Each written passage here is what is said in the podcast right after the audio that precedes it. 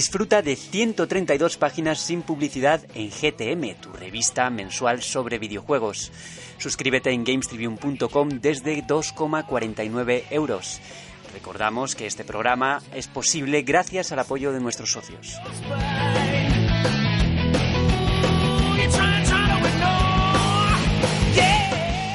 Hola a todos, sed bienvenidos a la edición número 21 de GTM Restart, tu cita radiofónica con los videojuegos. Con el especial de Resident Evil ya lanzado y enviado a vuestras casas, solo quedaba la revista que ayer ensobramos y ya está de camino. Esperemos que llegue lo antes posible. Y como podéis comprobar, vamos con un poquito de retraso porque febrero ha sido un mes poquito más corto. Pero bueno, eh, las cosas de Palacio van un poquito lentas, ¿no? Ha sido una semana intensa y hemos dejado que Juan y Ramiro descansen un poquito. Pero tenemos un buen equipo en la oficina y empezamos con Laura Luna, que repite tras una semanita debutando, no debutando exactamente porque ya estuvo en el podcast anterior, en el proyecto anterior, pero bueno, ¿qué tal Laura? ¿Cómo estamos? Pues muy bien de volver aquí, muy a gusto estar aquí de nuevo con vosotros. Había estado en el podcast anterior, de la temporada anterior, y ahora pues, he vuelto en estos programas. Ahora me daré un descansito yo las próximas semanas y después para ir a, para hacer cosas de teatro y después vuelvo. Estupendo, Alejandro.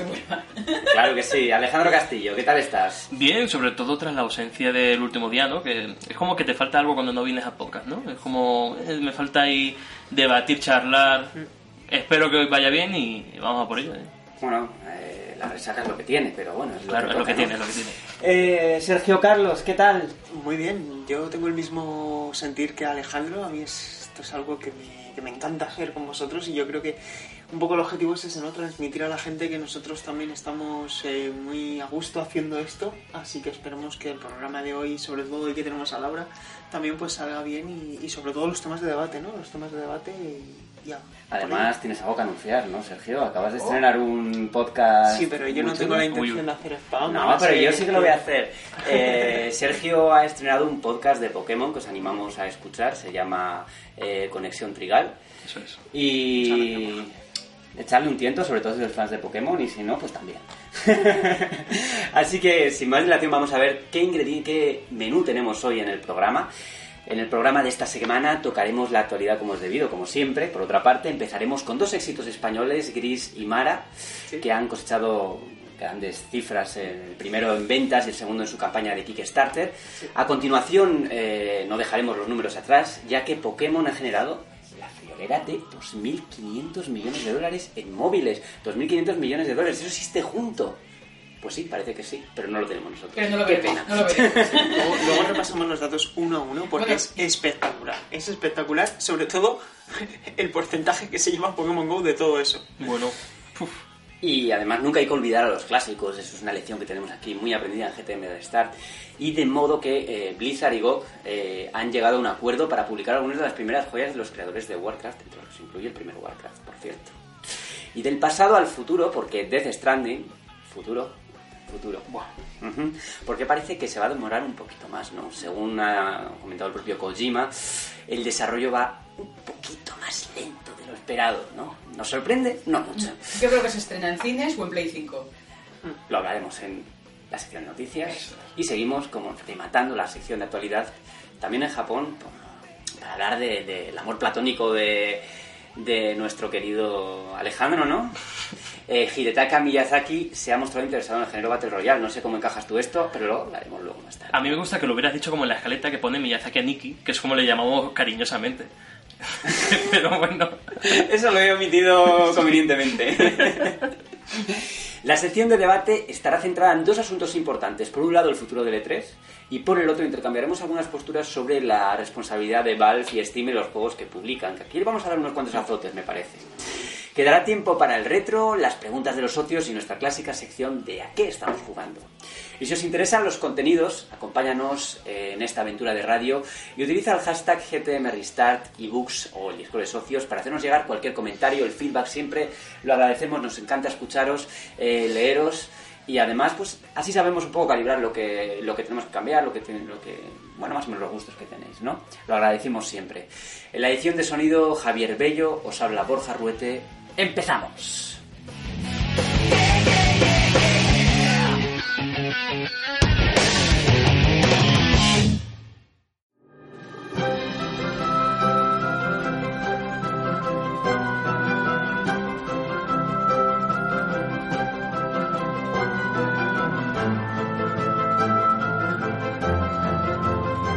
Estamos ya casi a mitad del mes de marzo y yo qué queréis que os diga. Yo quiero que llegue ya el verano y como verano, no, tenemos aquí un juego que se llama Summer in Mara, un juego que, joder, yo veo esos gráficos, ese, ese aspecto tan simpático que tiene y me dan ganas ya de meterme en el agua. No sé vosotros. Sí, la verdad es que, bueno, eh, entrando si quieres a... Sí, vamos a entrar en cifras porque eh, este título español que se ha financiado a través de Kickstarter ha logrado cerca de 300.000 eh, 233.900 euros es lo que llevaba en el momento de cerrar la campaña, luego esa cifra sigue creciendo.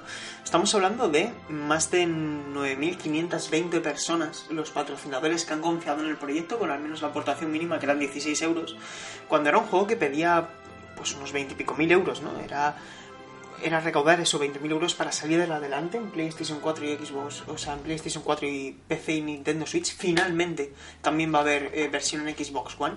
Y para presentar un poco el juego de este estudio valenciano, autores de Dayland, que fue un juego bastante Sí. eh, eh, exitoso, pero que tuvo la ventaja y la desventaja, ahora explico por qué, de ser exclusivo de PlayStation 4. ¿Y por qué digo ventaja y desventaja? Pues bueno, porque tal como me contaba Diego Freire, eh, el, el representante de comunicaciones de- del estudio con el que tuve el placer de, de charlar para una entrevista, eh, me contaba que bueno, pues que eso te da la ventaja de poder tener el respaldo de una gran compañía, como es PlayStation, para el lanzamiento en formato físico, distribución nacional con una potente campaña de promoción, pero te limita el no ver la luz en una eh, plataforma exitosa como en este caso es Nintendo Switch, ¿no? que al final era uno de los objetivos que ellos reconocían que, que tenían. Y por supuesto el resto de plataformas, ¿no? llegar a, a la mayor gente posible. Entonces, ¿qué es Summer in Mara? Pues Summer in Mara es un videojuego que toma inspiración de Legend of Zelda en lo estético, que toma inspiración en el estudio Ghibli, según todo eh, lo Sí. que ellos eh, comentan. Y también hemos visto que tiene mucho de crafteo, de aventura, de viaje, de narrativa. Es un juego que quiere ser más videojuego que nunca, ¿no? Que quiere también recoger elementos de Stardew Valley. Y bueno, pues que sea por el motivo que sea, ha convencido a nivel nacional e internacional. Lo hemos visto en portales internacionales. Y ya os digo, eh, yo creo que eh, por detrás de Blasphemous, esto lo tendríamos que confirmar, o sea, que contrastar, pero me atrevería a decir que es el segundo proyecto a través de Kickstarter más exitoso de España, eh, por debajo de Blasphemous, que, que, bueno, Blasphemous hizo mucho más, pero este proyecto, pues bueno, ha sentado también un precedente muy positivo. Y Alejandro, tú también lo has probado, ¿no? O lo has visto al menos. De hecho, la semana pasada, bueno, como, como comenté en Twitter, eh, pude hablar con Diego y con Carolina Ibáñez, que es un- una de las artistas del, del equipo, y la verdad es que resultó una charla bastante interesante porque más allá del juego hablamos de- del tema PlayStation Talents, cómo, cómo lo sufrieron o cómo lo sintieron, ¿no? Desde dentro, porque parece fuera que es un programa muy bueno, pero tiene su, sus cosas, ¿no? Su- sus triquiñuelas. Y, y- bueno, el juego yo creo que tiene más Harvest Moon que Stardew Valley. Es como... eh, estuve hablándolo con ellos y todavía no lo tienen muy perfilado, pero tiene mucho de Sim Life. Y creo que si consiguen que cada pueblo, que cada mm, ciudadano tenga su rutina, tenga su... que- que, no sé, su vida, ¿no? Ese Stardew Valley que eh, lo intentaba, pero a lo mejor como el tema 2D no, no era su principal baza, Sí. por así decirlo. De hecho, una, una de las preguntas que les hice, que me picaba más la curiosidad cuando pude hablar con ellos, era eh, su metodología de trabajo, ¿no? Cómo trabajaban Sí. ellos y tal. Y me dijeron que, bueno, en Dayland eran muchas menos personas que ahora. Ahora son apenas siete personas a tiempo completo. Eso es es. decir, el resto están tirando de colaboraciones y tal. Pero que cada uno tiene un rol muy diferenciado del resto. Y yo creo que eso es importante para hacer un videojuego, porque da la posibilidad de hacer un proyecto versátil.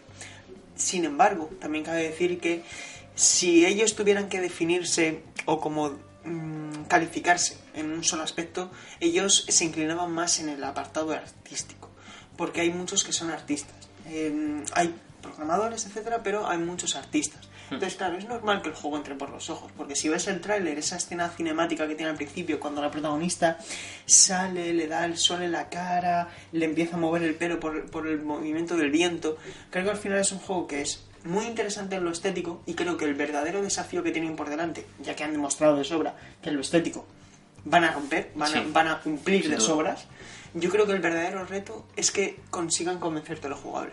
Además, curioso cómo nace el proyecto porque te lo dicen totalmente claro. A ver, hemos re- reciclado assets de Dayland y hemos hecho lo, aprovechando el máximo de lo que teníamos para, mm, no sé, bajar un poco el presupuesto que... porque Y esto no es de- pereza, Alejandro, esto no es No es pereza, pereza, esto no, es falta de... Eso es inteligencia. Es, aparte de inteligencia, Sí. aparte de inteligencia, pero quiero decir, es más grave la reutilización de assets de un equipo que tiene millones de presupuesto. Sí. En este caso estamos hablando de que apenas han tenido ayudas, que esto también se lo pregunté. Apenas han tenido ayudas por parte de- del gobierno nacional. Es decir, eh, si tú no tienes un respaldo que te, de la financiación pública que te esté impulsando para dar ese empujón, tienes dos opciones. O tirar de una publisher, como hizo Nómada Studio con Gris, en el caso de Devolver Digital, que por supuesto te hace te, te pone el mantel, por así decirlo, tú eres ya el que tiene que poner los cubiertos y el plato principal, pero al menos te ponen el mantel. Y en este caso no han contado con Y esa además ventaja. que eh, el, el anterior era por PlayStation Talents, Sí, lo sacaron por esa plataforma y este lo han hecho Independiente. sí, Claro, claro, independiente claro. Y- Pero ha sido también voluntario, porque es como comentaba antes, ellos no querían limitarse a ver solamente la luz en una plataforma. Sobre todo viendo el éxito, que también les pregunté, y ahora lo, lo contrasto, pero creo que vendió más de 20.000 unidades de ella. Sí, de hecho, eh, cuando hablé con ellos ya me comentaron que habían peleado por las ayudas y que estaban a punto de recibir un- una beca, ¿Sí? que estaban esperando por el BOE. No sé hasta qué punto... eh, Es que yo mm, se sentían un poco em, dejados de la mano del gobierno, ¿no? Porque como, es en plan, siempre los estudios grandes se llevan el, el apoyo, pero los equipos pequeños no recibimos tanto como mereceríamos, ¿no? Y sin embargo ahí están. Y antes he dicho que habían conseguido 300.000 euros porque soy de letras Sí. y he confundido los 300.000 las 300.000 copias vendidas de, de Gris, que es Ah, el, siguiente juego del que, del que íbamos a hablar un poquito. Eh, bre- muy brevemente, Sergio, coméntanos cómo ha sido Brevemente, tal como, tal co- como, como comentas, han aprovechado este pasado, este pasado viernes para comentar Nómada Studio, equipo catalán, con Retroset, artista, también implicado en, el- en la dirección del proyecto, artista me refiero, artista de profesión, algo que creo que no es necesario justificar con ver más que una imagen del juego. Y eh, el videojuego ha alcanzado las 300.000 unidades entre las copias vendidas a través del formato digital en PlayStation, perdón, en, en PC a través de Steam y Nintendo Switch. Eh, supongo que tendrán el plan de llevarlo a más plataformas, por ahora está disponible en estas.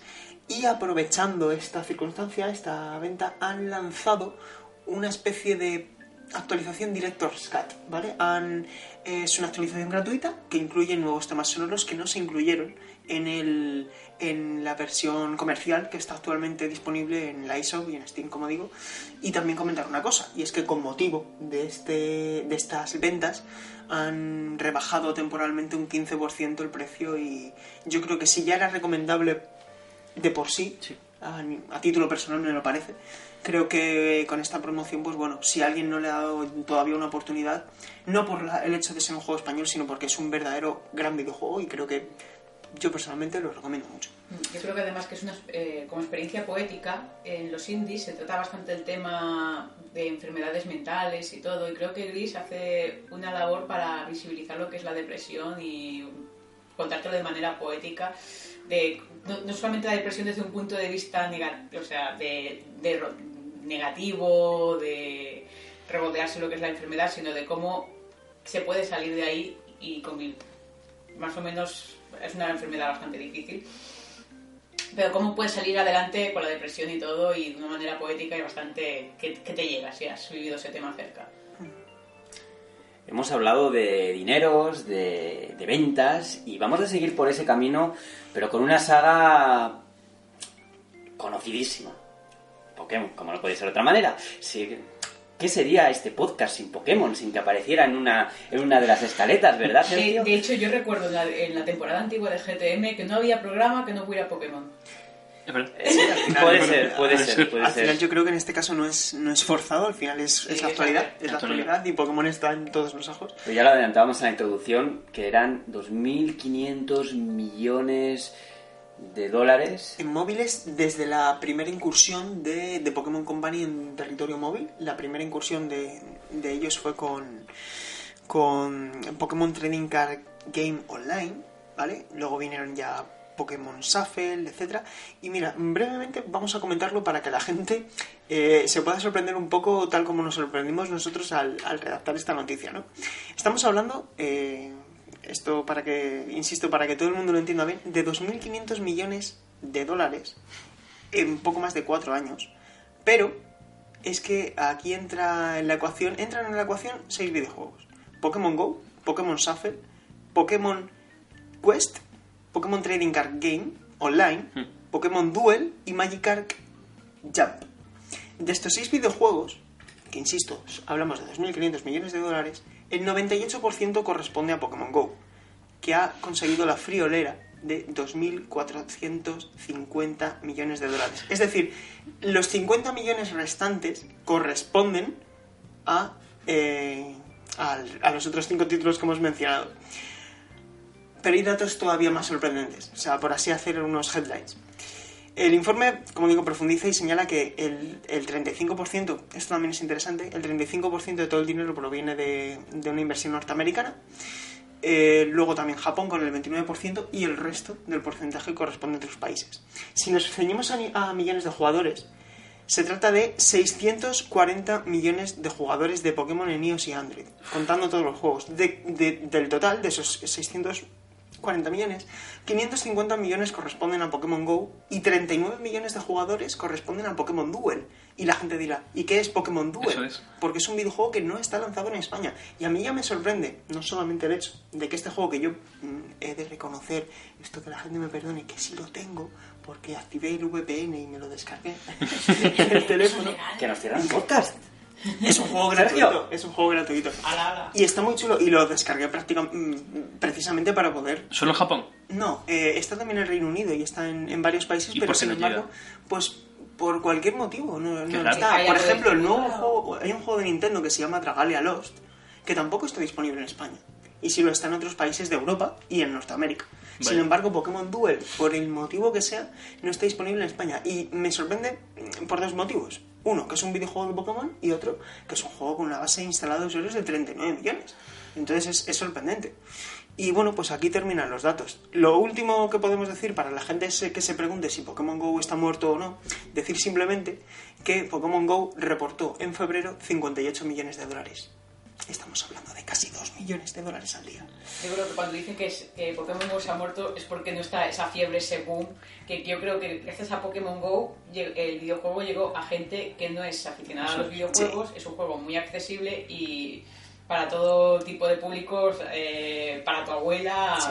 para, para niño de 5 años y todo. Y como dije en el anterior podcast, es un formato de juego que utiliza la realidad aumentada de manera muy inteligente y que invita a la gente a salir y hacer actividad física, que es Y al final, bastante eh, la clave han sido las incursiones. Esto yo creo que convendremos, la gente que nos escuche y que juega a diario a Pokémon GO, convendrán que al final las incursiones fueron el principal detonante, junto con ahora los combates, porque las incursiones al final te obligan a estar con gente en ese mismo sitio y en ese mismo Sí. momento, para hacer frente a Pokémon legendarios. Tú solo no puedes. O es muy difícil. Entonces al final esas son un poco las gracias. Ese factor social, esa que te alienta a seguir jugando, es como ha logrado Pokémon Go permanecer y estar ya con dos años y medio con un estado de salud extraordinario. Y además que es un componente social que es muy diferente a otros tipos de juego que hablas Sí. online. De aquí tienes que estar físicamente con una persona y eso puede entablar amistades nuevas y, Exacto. y- y un deporte bastante más sano. Esto yo lo apunto, pero creo que también la gente coincidirá con esto. Yo he conocido a gente a través de Pokémon Go. Mm. Yendo al retiro, de esto que te cruzas, oye, te unes a esta incursión, tal, y de repente pues ves que es gente con la que tienes muchas cosas en común, Eso que tienes Sí. afinidad, que tal, y dices, oye, pues yo voy a venir el domingo que viene, ah, yo también, nos vamos por aquí a las 11 ese día, y a lo mejor esa próxima semana ya pues te cambias el WhatsApp para tener más contacto de forma más directa, y ojo, pues a lo mejor se forja una amistad, S- sea por la circunstancia que sea, eso es positivo. Sí. Un saludo, un saludo al señor que va con dos móviles y Pokémon Go en el retiro. un señor mayor, Oye, hay que decirlo. que lo que estaba diciendo de que es un deporte más sano, cuando hay juego online se suele dar eh, actitudes, muy- eh, hay ma- mayor frialdad a la hora de interactuar con otros jugadores. Y también al estar detrás de una pantalla también en mundo competitivo se dan actitudes bastante tóxicas. Yo creo que con Pokémon Go, al estar frente a frente, no hay esa competitividad agresiva, hay más, No más cercanía, más... La comunidad de Pokémon Go no es para nada tóxica. No, al contrario, súper positiva. Al y menos como- aquí en Madrid, que es de lo que yo puedo hablar. No puedo hablar de cómo es en Zaragoza, pero aquí en Madrid es muy sana. Y Sí. todo el mundo, tú cuando vas al retiro, la gente es solidaria. Si ven que te falta una persona para una incursión, alguien se une, a- aunque tenga que estar fuera de la de su amigo. Al final es todo muy ameno, porque al final el crecimiento colectivo es el crecimiento para todos. Es que la clave del éxito de Pokémon GO es que eh, transmite la filosofía de Pokémon a la vida real, ¿no? Sí. Lánzate, haz tu aventura, Exacto. conoce gente. Es Yo, yo creo que eso es la clave de que por... ¿Cuánto llevan? ¿Dos años? Dos años y medio. Dos años y Desde agosto de Claro. 2016. Seis. Y la cantidad de utilizaciones que le meten, o sea... Es Hombre, un juego vivo, de un móviles. juego vivo, vivo. Que es lo que hay- se pedía al principio. Y no hay, no hay duda de que los juegos de móviles están que, se han venido para quedarse. Y en esta ocasión vamos a hablar un poco de Blizzard, pero no de Diablo Immortal, que es el Ay. juego de móviles que tienen preparado, sino de unos clásicos imperecederos, que son los dos primeros Diablo y Warcraft, el original, que va a ser lanzado en GOG tras llegar a un acuerdo ambas compañías. Y me parece algo muy interesante porque nunca hay que olvidar los clásicos y la posibilidad de tener esos juegos en, en digital de manera legal, pues es algo muy, muy interesante, ¿no? Y además con toda la, posibilidad la posibilidad de utilizar Battle.net para, pues para, para jugar a esos títulos, eh, Sí. sobre las funciones online, evidentemente. No sé si vosotros habéis jugado los Diablo originales. Yo he jugado a Diablo, a- o sea, a Diablo, a, sí, al Diablo, al Vanilla, pero básicamente por una cuestión de para verlo, porque a mí no me pilló, me pilló muy pequeño y cuando tuve la oportunidad de jugarlo, pues ya estaba Diablo 2 y yo es al que más tiempo he dedicado, tampoco le he dedicado mucho, al que más he jugado es al 3, Sí. pero me parece muy muy positivo por lo que comentabas, por aprovecharse de la infraestructura actual, por permitir de una forma legal poder acceder a esos títulos que al final es, es cultura, es conocer Una manera de la preservar. saga. En Es- Go, en Go sí. puedes encontrar un montón de títulos clásicos Sí. que se mantienen que se pueden mantener vivos a día de hoy y que te permiten entender pues, de dónde hemos venido hasta dónde estamos ahora. Exactamente. A mí la, la historia con Diablo es que me lo compré mucho tiempo después de que saliera en físico, eh, para, en su momento, no me acuerdo qué año sería, y yo me esperaba un... Por, por, por ignorancia, me esperaba un- alguna cosa parecida a Baldur's Gate. Y claro, luego cuando lo empecé a jugar y dije, ¿dónde está la historia? Ups. Pues ahí me quedé muy decepcionado y realmente no he vuelto a Diablo desde entonces. Es una saga que, que la tengo muy pendiente y que, no sé, igual en algún momento me reconcilio con ella, ¿no? Pues yo creo que, y esto, eh, eh, yo era muy escéptico cuando Blizzard anunció que Diablo 3 iba a llegar a consola. Cuando, porque yo creo que es un juego de ratón. Sí. Más que de teclado y ratón, es un teclado, es un juego de, De ratón. comando. De- Sí. sí, de clicar en el momento, en el punto justo donde tú quieres y tal. Pero todas las conversiones de consola yo creo que se han hecho muy bien. Y la Nintendo Switch incluso también. Sí. Esa de hecho tiene la ventaja de, pues, evidentemente de jugarla en portátil, pero yo, la gente, si lo quiere jugar en una buena pantalla grande y tal, y, se- y es que está súper barato Diablo 3 para las consolas de actual generación. Sí, sí, Yo lo jugué el Diablo 3 en, en cooperativo, en pareja. Sí. Y la verdad es que, aunque es un juego, juego que a la larga se hace un poco repetitivo a veces, pero sí que es un juego que se disfruta un montón y. Pero es que la campaña es muy floja, es el Sí, problema. Que, es que es muy tiene... repetitivo. Yo me sentía como. Estábamos jugando en nivel normal y yo me sentía Sí. como que estaba arrasando con todo. Y porque no se puede no se puede poner más dificultad cuando empiece la campaña. Y claro, toda la herencia del Diablo 3 original, que fue yo creo que muy criticado, Sí. pues al final le, le viene mal. A partir de Reaper of Souls, que es la expansión que le dio vida y tal, Es que tú te lo pones ahora completo y tienes un juego para meses. Claro, para, Para meses. meses. Sí, sí. Y si tienes gente para jugarlo, es un juego que te permite jugarlo escuchando un podcast de fondo y tal, porque al final... Desconectando el cerebro. O sea, Sí. recomendamos a los oyentes que jueguen a Diablo 3 mientras los escuchan, ¿no? Por ejemplo, Podría ser, una- podría Sí. ser una posibilidad. Una empresa que no cuida mucho su legado histórico es Konami, como bien sabemos. Uf. Uh, Y de ahí, pues, el señor Kojima, todos conocemos su historia y su, Y su- y su su historia de amor y desamor con la empresa y terminó pues marchándose y fundando su, o refundando su Kojima Productions para hacer un título que va a ser para PlayStation 4 y para PC, que se llama Death Stranding y que según... No, para PC ya no. Para PC ya no. No, es exclusivo. hace mucho tiempo que dejó de ser de PC. Sí, sí. Oh, pues eso me ha pillado de... Puso, sí. puso pasta y Sony. sí, sí. Pues mm, aquí otro fe de ratas. Death Stranding no sale para PC. Y Para, bueno, que no tengas, para que no tengas sentimiento de culpa, Borja, esto nos pasó también en Melistation Lo haciendo, sé, haciendo la noticia y se lo comenté a nuestro compañero. Pero no no- voy a decir su nombre para no esto, pero eh, también pasó. Y no es la primera vez que nos pasa. Y yo es más, también reconozco que a mí hubo un momento en que me pasó que yo he, llegado a escribir con, en mi teclado el exclusivo, no es exclusivo de Play 4, es un juego también de PC, pero como Sony lo hace tan bien, que estoy de decirlo, Sony sabe vender los juegos muy bien, porque paga las campañas de publicidad y parece que son juegos suyos. Mm, Voy a poner un ejemplo que me viene a la Pero un cabeza. momento, a ver, no me queda claro. ¿El juego sale en PC o no sale en PC? No. Death No. Stranding. No. No, o sea, en PC es exclusivo. Fue el momento que dieron el motor de guerrilla cuando ya. Hay. Oh, pues a mí esto me deja Sí, sí, absolutamente exclusivo. trastocado. Incluso el PS4, sí, sí. Eso tenemos, eso vamos a ponernos de deberes, eh, buscarlo Sí. bien y informar en el siguiente programa de exactamente cómo es el caso, porque eh, os creo, por supuesto. Por supuesto. El, décima, a partir de que dieron el décima. Eso fue ya. Vale, vale, pues ahí lo dejamos un poco y vamos a lo que es la noticia en sí. Que la noticia es que Sí, porque yo creo que no hay algo que más me pueda doler. Ah, Yo creo a ti, amigo, como reactores, que es informar mal. Exactamente, por O eso sea, vamos a- pero yo me he informado. ¿eh? Sí, de, de todos modos, Sí, eh, por- somos por un humanos, error, ¿eh? cometemos errores Por y lo importante es saber reconocerlos y... Por supuesto, por supuesto. Exactamente. Por eso digo que vamos a informarnos bien. Porque... Exactamente. Eh, en cualquier caso, eh, la noticia es que el juego va un poco mal de tiempo, ¿no? O sea, se ha pasado un poco los plazos y aunque parece que no va a ser algo de... Bueno, pues se retrasa un montón de tiempo, ¿no? Pero, pero ahí está la cosa, ¿no? Que está un poco por detrás del calendario. Sí, yo, yo creo que era bastante generoso la fecha de que si iba, iba a salir este año, tal cual es eh, la magnitud del juego y tal.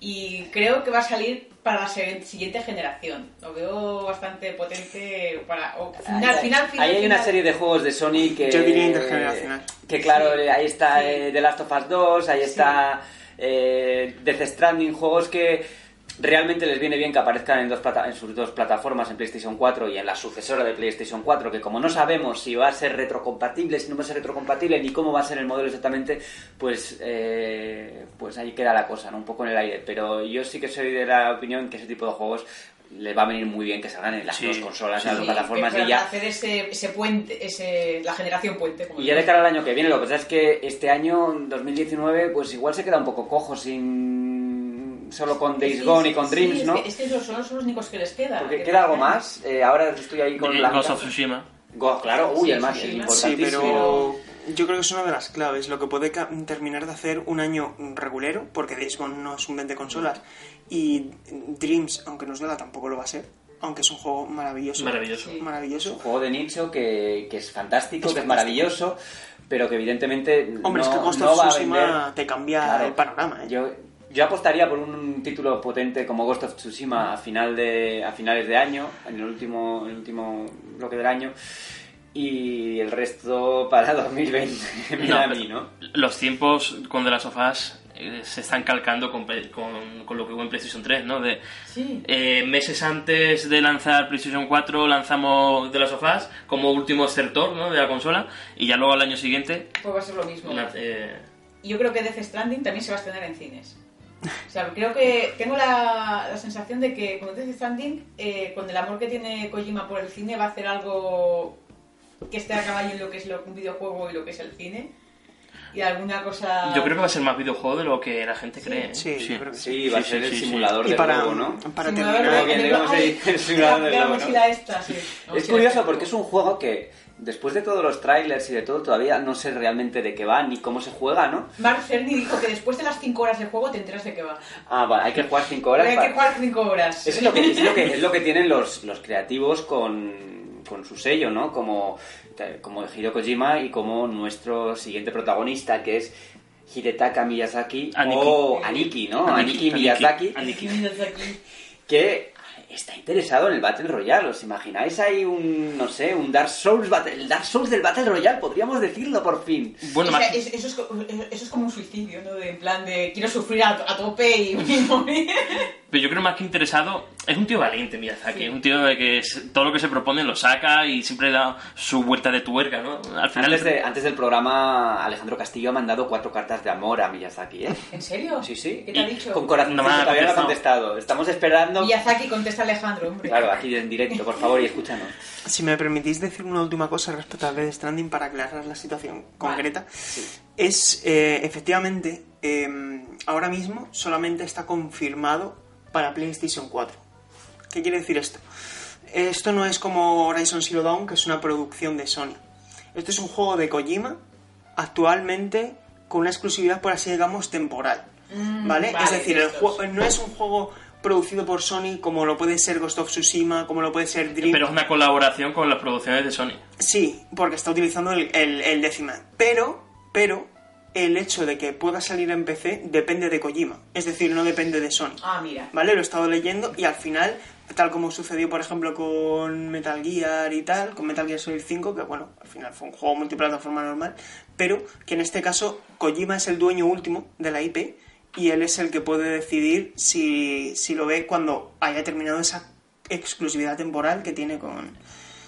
Es que mm, lo digo a raíz de que Son un- mensajes muy ambiguos también, ¿eh? Es que hubo un cambio- inde- in- indefinido todo. hubo un cambio de la marca registrada, porque al principio no aparecía Sony Productions, pero a partir de un momento antes de, de confirmar lo del décima, empezó a publicitarse como, pero dentro de la marca registrada, ¿eh? como una producción de Sony. Ahí es que está muy entre hilos y, ya te digo, de salir a PlayStation 4 y PC a ser exclusivo de PlayStation 4 temporal, pero es que está cogido con pinza, ¿no? Sí. No se sabe ciertamente, pero ahora En mismo cualquier es caso, exclusivo. en cualquier caso, eh, la información que habíamos dado inicialmente no es correcta, porque ahora mismo solo está confirmado para Play 4. Sí, ahora mismo es exclusivo. Pues ya con esta aclaración volvemos a Miyazaki si queréis añadir algo, sobre todo Alejandro, que es el, como decimos, el El más fan enamorado. de... No, todo esto viene a raíz de una entrevista con The Telegraph, en donde le preguntan que cómo ve la situación de la industria, ¿no? Como si le gustan los Battle Royale y tal. Y es que el hombre, pues ya te digo, son valientes, son un tío que coge la katana y se va allí a desarrollar juego y lo hace súper bien. Entonces, claro, si el hombre... No, me está haciendo gestos de corazones, no. A ver, no pasa nada. A ver, yo con Miyazaki es mi única debilidad, o sea, ya está, tío, ¿qué quiere que te No diga? nada. El caso es, si hace un Battle Royale le va a dar su giro de tuerca y el Sí. tío si se lo propone lo va a hacer. Yo Ahí creo que si hace un Battle Royale le va a saber dar ese... esa- e- Ese empaque. Sí, ese empaque, ese, ese sello de, de From Software. Y le va a dar una, una narrativa, esa narrativa tan especial que hay en los Dark Souls, de, de, que vas cogiendo unas pequeñas migas para ir componiendo El lore. Sí. Yo creo que le va a dar eso a un Battle Royale, que es algo que se echa en falta en, el género, que son juegos bastante fríos en ese sentido, menos, menos Apex, que parece que ha querido poner un poco Yo creo que de- también al sí. final se sacan de contexto las palabras japonesas, porque cuando dicen que no lo descartan, no están diciendo ni que sí ni que no. Simplemente Es que- es- están es- diciendo... mira, no digo que no, pero en el futuro Claro, es como si le dices, vas a hacer un juego de zombies y te va a decir, pues no lo descarto. Claro, no lo ve mal, Pero ¿no? es que los japoneses responden así. Sí. o sea, Sí, no. Mi pregunta es, ¿control de daños? El hecho de que, de que no de que no vaya a tener la prensa review el día de lanzamiento, que las copias se van a mandar el mismo día de lanzamiento, esto ya es público y notorio. ¿Ah, sí? Sí, Sí. No, no van a mandar copias. Yo quiero pensar, esto es especulación total, yo quiero pensar que es porque no quiere eh, Activision que la gente pueda leer que el juego es muy difícil y que eso echa a la, a la gente para atrás. Espero que sea por eso y no porque... por- es que, Pero, por favor, este Sergio, juego no puede salir mal. No, no, Sergio, no, no, creo que se salga mal, no creo que salga mal, porque ya lo- se ha probado y Sí, claro, han ido claro, a probarlo sí, sí, sí, yo también lo he probado. O a From Software no sé dónde se ha probado, se ha probado en Estados Unidos. y en varias ferias. Bueno, da igual. El caso es que yo no creo que sea por ese motivo, por lo de la dificultad. Tampoco te diría... No, no estoy seguro porque se ha promocionado así, o al menos las entrevistas a Miyazaki se ha dicho que es el más difícil, Sí. se ha dicho cosas de esta, entonces ya está en los medios, ¿no? No lo sé, no sé las razones que pueden llevar a Activision a, a, a este tipo de maniobra que, joder, yo creo que ya estaba un poco superado desde, desde la época de Bethesda, que, que tuvo una época también que solo enviaba, creo que fue con Doom, Y con Doom empezó todo Sí. Y se dijo desde la prensa, ¿no será que es por la calidad? Y luego se demostró que no. No sé, no entiendo muy bien por qué. ¿Por las filtraciones quizá? Yo creo que no.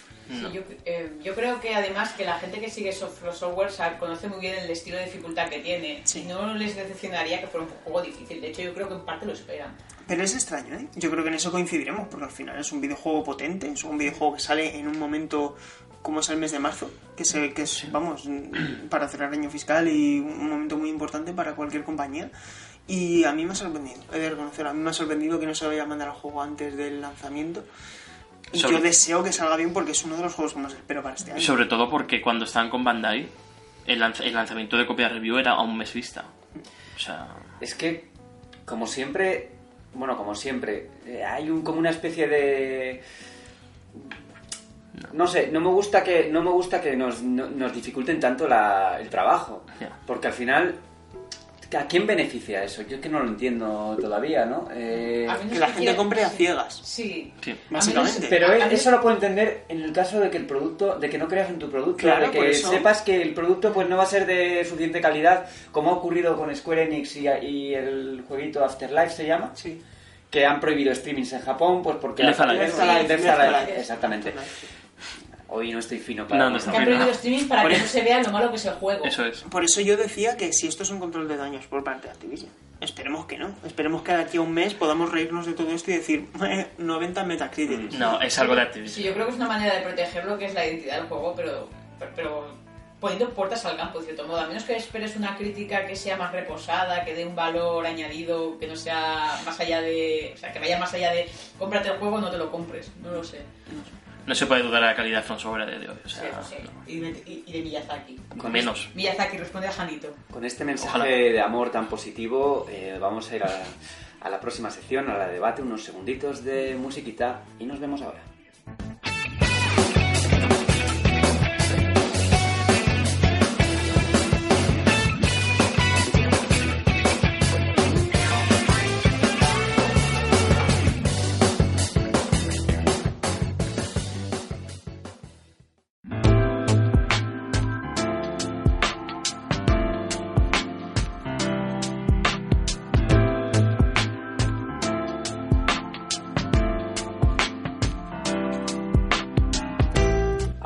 Dos o tres años leí un artículo, no recuerdo si en Polygon o en Kotaku, siempre los, las mezclo de alguna forma, Policotaku. que hablaban sobre el final del E3, sobre que el E3 estaba a punto de cambiar indudablemente. Y yo en ese momento dije, no, no va a ser para tanto. El E3 es el E3. El E3 no va a cambiar tanto. Por mucho que Nintendo haya decidido hacer sus propias conferencias, sus propios directos. Y sin embargo, este año Sony anuncia que no va a hacer conferencia. No, es que no va a ir directamente. No. Sony no va al E3 porque dice que, bueno, no tenemos nada que enseñar, aunque hay un trasfondo ahí. Y ahora también sabemos que Electronic Arts, que ya desde hace años no iba al E3 como tal, sino que eh, llevaba a cabo su propio, su propio, mm, su propia feria alternativa que llaman EA Play, han dicho que tampoco van a hacer conferencia. Van a estar ahí, van a estar al lado del Convention Center, pero no va a haber una conferencia como tal. Y hay unas pequeñas diferencias también, porque este año va a ser del 7 al 9, es decir, va a ser como unos cuantos días antes. No va a ser el día de antes de las conf- eh, porque antes eran todas las conferencias de seguido, a pesar de que estuvieran, como, como decía Borja, en diferentes infraestructuras, ¿no? Una en un pabellón, otra en otro, pero al final era, a nivel de usuario no había apenas una diferencia notable. Ahora, sin embargo, no van a hacer conferencia presencial, van a hacer una conferencia digital, como un Nintendo Direct, y es que esto tampoco nos debería sorprender en el sentido de que eh, esto ya lo hizo Square Enix el año pasado. Sí. Nos pusieron un vídeo de 30 Y minutos. bueno, es lo que hace Devolver Digital, que además le da un Claro, rollo también, que por cierto, Devolver Digital ha confirmado la asistencia al E3. Sí, a ver, Sí. es que- es que yo quiero saber cómo termina la cosa. Porque está... Al final esto Igual- se está llenando para que sea Microsoft la que ahí en su casa haga un, su conferencia tradicional. Es el, mo- es el momento de Microsoft. ¿eh? Es el momento. Sí. A mí me da, me da la Además, sensación... Nada, nada, no, simplemente puedes, puedes comentar. Sí, le, le iba a decir que Microsoft, además, como ha comprado tantos estudios eh, para sacar más exclusivos, más allá de, del de lo que ya sabemos, del De y sí, sí, todo sí. eso, Es que y yo creo que va a ser el momento de Microsoft de ver el resultado de estos, de estos estudios que ha Claro. comprado y nuevos exclusivos. si hay un año en que Microsoft puede justificar hacer una conferencia de dos horas o cerca de dos horas, es este año. Sí. Porque si les da por presentar hardware, que las fuentes de los rumores me atrevería a calificar que algunas son fiables, porque algunas son Windows Central, por ejemplo. Sí. Y otras fuentes también que, bueno, había una que apuntaba que este mes de mayo iban a hacer- iba a salir un modelo de Xbox One S sin lector de discos, Sí. que es algo que se lleva bien desde hace tiempo. Había otro que dice que Xbox Scarlett, o como la quieran llamar, eh, van a ser dos modelos diferentes que se van a presentar este año, pero como decía Laura, a mí lo que me interesa sobre todo son los videojuegos y es mm, el producto que sale de esos eh, 13 estudios de ese 12 más 1, ¿no? Sí, pero son estudios que, es- que son a la larga, no, no creo Sí. que una Hombre, lógicamente. Sí, Lo único que sabemos es que el de Ninja Theory sí se iba a mostrar en 2019 y que vamos a tener eh, Halo, Halo. Infinite y Gears of War en el 3. Y- es y- lo único que De sabemos. todas Y- y formas, lo nuevo de Playground. de todas formas, algunos de los estudios que han compraron y que se anunciaron, pues en el E3, por ejemplo, ya llevaban comprados desde hace tiempo. Una Sí. cosa es el Sí. anuncio oficial y otra cosa Claro. es cuándo se, Cuando cuándo se- cuándo se sí. completa la compra. Oficializa esa- En el caso de Obsidian Games, eso sí que fue más, eh, más cercano el tiempo, el anuncio y la, y la firma de, digamos, del contrato. Pero yo creo que ya tienen cositas preparadas, pero sobre todo de cara pues, A la al nueva futuro, gen. no, Sí. no a un, no a un Sí, futuro inmediato. ¿no? Eso Yo creo que el futuro inmediato, más inmediato de Xbox es Gears of War y es Halo Infinite, Sí. que es lo más, lo más cercano que vamos a ver de nuevas producciones. Y el proyecto de Playground, como ha dicho Borja- eh, Alejandro, porque no. Yo, sinceramente, yo no veo la necesidad de sacar un Forza More- Motorsport 8 este año, porque este año le toca a la saga principal. Pero es que es lo que, lo que hablaba el otro día, que lo compartía por, por, por Twitter, que he vuelto a Forza Motorsport 7. Y es que es un juego que está en constantes actualizaciones, es, es decir, es un juego que no se ha planeado para morir en 24 meses. De hecho, Como- juraría que Tanten eh, ha hablado hace poco que no están... No iban a hacer uno para este año. Eso es. No Y, y me parece para lógico, porque Forza es muy difícil Es que dar tiene otro que salto. salir de lanzamiento con la nueva Con la consola. nueva consola. Y sorprendes a la gente. Claro. Porque si hay algo que hizo bien Forza Motorsport 5, a pesar de sus defectos respecto al 6 y sobre todo al 7, es que era espectacular a nivel visual. Y eso lo hacía muy bien. Eso es lo que tiene que hacer Sí. un juego de, de- de lanzamiento. conducción realista como es Forza Motorsport. Sí, sí. Más, yo recuerdo que también aprovechar las capacidades del mando, que con, con Sí. el tema de los gatillos... Eh, sigue siendo delicioso eso. Sí, sí, sí, sí. Sigue siendo. Hablando, hablando un poco de Playground, siempre se ha hablado, bueno, se ha hablado desde hace meses que tienen un equipo desarrollando un juego, un juego de la saga Fable, un juego de fantasía, ¿no?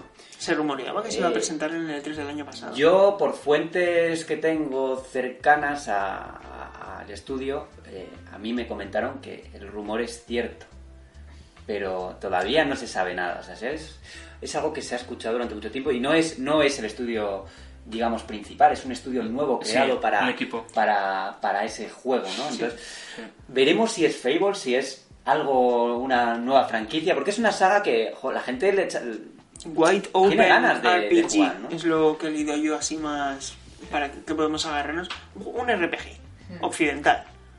Eh, todo apunta a que puede ser eh, Fable.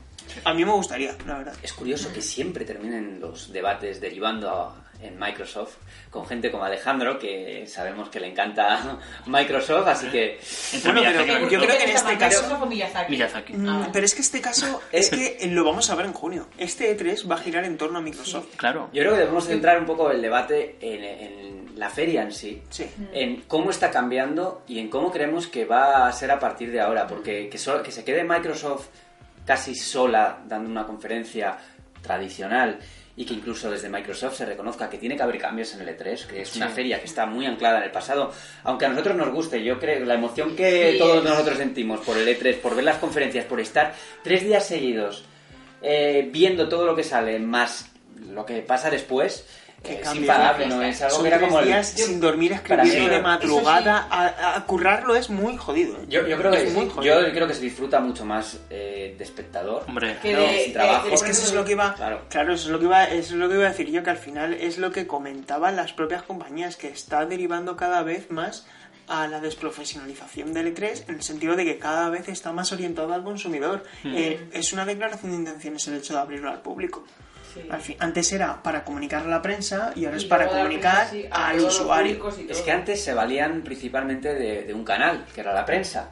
Eh, la gente no podía acceder a, a la información del E3 porque no se emitía online, porque eh, las revistas eran impresas sobre todo, o las primeras revistas online acababan de empezar. Y ahora pues consiguen el efecto de poder llegar directamente al consumidor con el mensaje que quieren transmitir y sin pues intermediarios, ¿no? Que digan cosas, ¿no? Eh, es el usuario el que comenta, el usuario el que alimenta todas las conversaciones y cada vez estamos viendo pues esa, esa tendencia, ¿no? Eh, Nintendo organiza un- y además que pueden elegir la fecha y pueden elegir cuándo, el momento en el que van a enseñar las cosas de manera mucho más eh, mucho más estudiada, ¿no? Dicen, bueno, pues Nintendo sabe que va a tener que hablar, que va a hablar de Pokémon cuando quiere. Y ahora, pues, eh, Sony dará su información cuando le apetezca, no en el E3. De hecho, formatos como... Sí. Sí, no, Di, di, di lo no, tuyo. has sí. empezado. Bueno, de hecho, formatos como Treehouse me parecen bastante acertados, ¿no? Porque es un- una charla con los desarrolladores que tienen información de primera mano y está acompañada del material. Es decir, al final e- es lo que se ha convertido un poco en Lay a Play, ¿no? Sí, pero yo reconozco que se hace un poco largo, ¿eh? Depende de... Eso es, mira, Depende como el, del juego. como el tío. direct de Super Smash Bros. Que, que si no te gusta Super Smash Bros. Ya no te interesa eh, lo que te tengan Pero que es que contar, Ese ¿no? caso particular sigue Puede ser siendo... claro. Pero es que los Treehouse suelen tener su horario de, de 7 a 8 tienes eh, Smash Bros. y si no te interesa, pues 20 de 8 a 9, ¿no? Es- sí, eso es, eso sí que sí. Yo creo que lo que va a pasar, no sé si, es, eh, si, si- si- si me acerco a lo, a lo, a lo cierto, pero que se van a espaciar. con- no sé si eh, no sé si me estoy acercando a lo cierto, pero creo que lo que va a pasar es que se graben conferencias en diferido y se emitan no en la época del E3, sino a lo largo del tiempo y cuando tengan material jugoso que sacar. De tal manera que no tienen que competir con otras empresas y se centra toda la atención en ellos. Claro, si es que, a ver, mm, el motivo por el que Sony se da de baja del E3 es principalmente para poder tener el momento del año donde no se estén solapando con el resto de compañías. Es decir, el otro día hablaba con un compañero y le decía, vale, sabemos que Sony no va a ir al E3, pero esto no significa que vayamos a llegar al mes de diciembre sin tener un solo evento exclusivo de Sony. La pregunta es, ¿cuándo lo van a hacer? ¿Antes o después? Pero es Yo que- creo que debería Yo- ser antes. Yo creo que lo van a hacer después del E3 y antes de Navidad, para...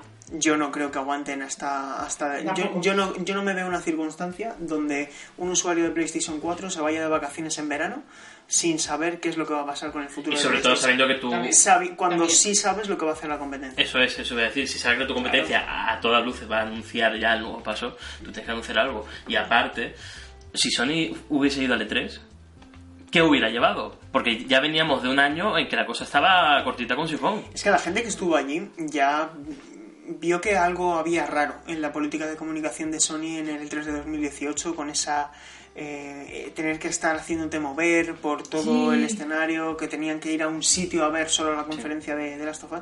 Es decir, ya no fue una conferencia convencional la de Sony. Entonces al final, pues, ¿por qué Nintendo saca Super Mario Maker el último día de junio? Porque si lo saca a principios de junio, no tiene 40.000 personas jugando en el E3 y hablando de ello. Al final es un escaparate. Es un escaparate audiovisual el E3. Ha dejado de ya tener ese rigor periodístico que tenía antes, porque la mayoría de las informaciones la filtran las propias compañías. Bueno, a lo mejor no es la palabra correcta utilizar filtrar, la adelantan. ¿Qué pasó con Race 2? El anuncio oficial fue antes del E3. Y pasa sí, con muchos pero porque se produjo una filtración previa y a veces es difícil determinar si hay un Borja, la interés. filtración previa fue unas horas antes y fue el mismo anuncio oficial. Quiero decir, ese anuncio ya estaba Sí, sí, planificado pero no para estoy, antes. hablando, no estoy hablando de Rage 2 en general, sino Ya. de las compañías Sí. en particular. Es que ¿no? era- hay, veces que, parece, hay veces que parece que quieren, ¿no? Sí. o da la impresión, ¿no? Por- lo- eso no lo podemos saber, evidentemente, pero que a Ubisoft se le filtre todos los años el Assassin's Creed de turno por camisetas y, mar- y, y, y- y es, pues, es- es parte del marketing. es de- un poco sospechoso. Incluso Mario Rabbit se filtró con el esquema de todo lo que iba a ser el juego. Yo también quiero añadir un poco que de alguna forma tenemos el E3 idealizado y nos olvidamos de todas esas conferencias toñazo que hemos tenido, que de verdad que ha habido conferencias que te pegabas un tiro. Y hace años cuando daban cifras hemos vendido y sacaban la gráfica, eso era terrible. Eh, que- rompía el ritmo de la conferencia y luego ya desembocó un poco en el en el E3 más espectáculo, en el E3 de vamos a enseñar todo lo que tenemos aunque no exista. Pero es que no se salva ni una compañía. Incluso las conferencias que recordamos con esa ilusión de qué conferencia más buena. Voy a poner un ejemplo. Nintendo 2011, con el conciertazo. Ese, el, el año en que Sí. iba a salir Skyward Sword. Sí. Esa conferencia tuvo también momentos de mucha lentitud. Acababa de salir Nintendo 3DS, se había, se tenía que mostrar todo el line-up para 2012 y juegos que luego llegarían en 2013. Incluso, pues que, que- que os voy a decir, es que incluso la conferencia del año pasado de Microsoft, que fue calificada como una de las mejores de la historia, a mí también me, lo me parece una muy buena conferencia, pero fue larga. Sí, fue larga, pero no, a mí no se me hizo larga, por ejemplo. Sí fue larga en cuanto Pero a la tienes que tener en cuenta que la gente, profesionales o no, viene de haber visto conferencias antes. ¿Sabes lo que te quiero decir? Que no es lo mismo que tú te veas una película de dos horas una tarde a que te veas una película de dos horas después de haber visto... El Señor de los Anillos. A ver, Claro. yo entiendo lo que ¿Sabes está- yo entiendo lo que están trabajando Sí. de, en la prensa, ¿no? Pero la gente que está viendo en sus casas, aunque haya visto las conferencias, yo iba con una ilusión tremenda a Sí, verla, no, pero no me he explicado bien. No me he explicado bien, porque hay muchos juegos que se mostraron en la conferencia de Microsoft que no era nuevo material. Y es ahí a donde quiero llevar. Que hay cosas que Microsoft las estaba vendiendo como el nuevo trailer tal, y es como, perdona, es que esto ya lo he visto. Sí, claro, es como aprovechan a mostrar ese tráiler ahí, como el de Kingdom Hearts, que fue espectacular porque si no me equivoco fue el de Piratas del Caribe, Sí. pero hay muchos juegos donde se mostraba a lo mejor el nuevo tráiler de Blackout de Call of Duty, Black Ops 4, que a lo mejor lo único que se confirmaba es que se ve de reojo un nuevo mapa que lo van a identificar los que jugaron al 2. Claro. ¿Me entiendes? Sí. Pero no, no tiene un interés de, ojo, estos 10 minutos me los ahorraba, ¿sabes? Es que yo creo que de- cuando se abrió la conferencia de lo que es la prensa, la profesional, al público medio, eh, sí que tardó en, dar, en que cambiara el chip también del formato de la conferencia, que antes era más técnica, más especializada, más enfocada pues, a un público profesional, y ahora sí que había conferencias aburridas, como decís, pero porque estaban enfocadas desde un punto de vista muy técnico y que las daba una persona que no está hecha para comunicar, que está hecha pues, para hacer sus cosas técnicas y que a la hora de comunicar pues no tiene ese carisma. Y entonces es cuando empezaron a contratar actores como por ejemplo eh, Ubisoft que trajo a Tyler, Eso.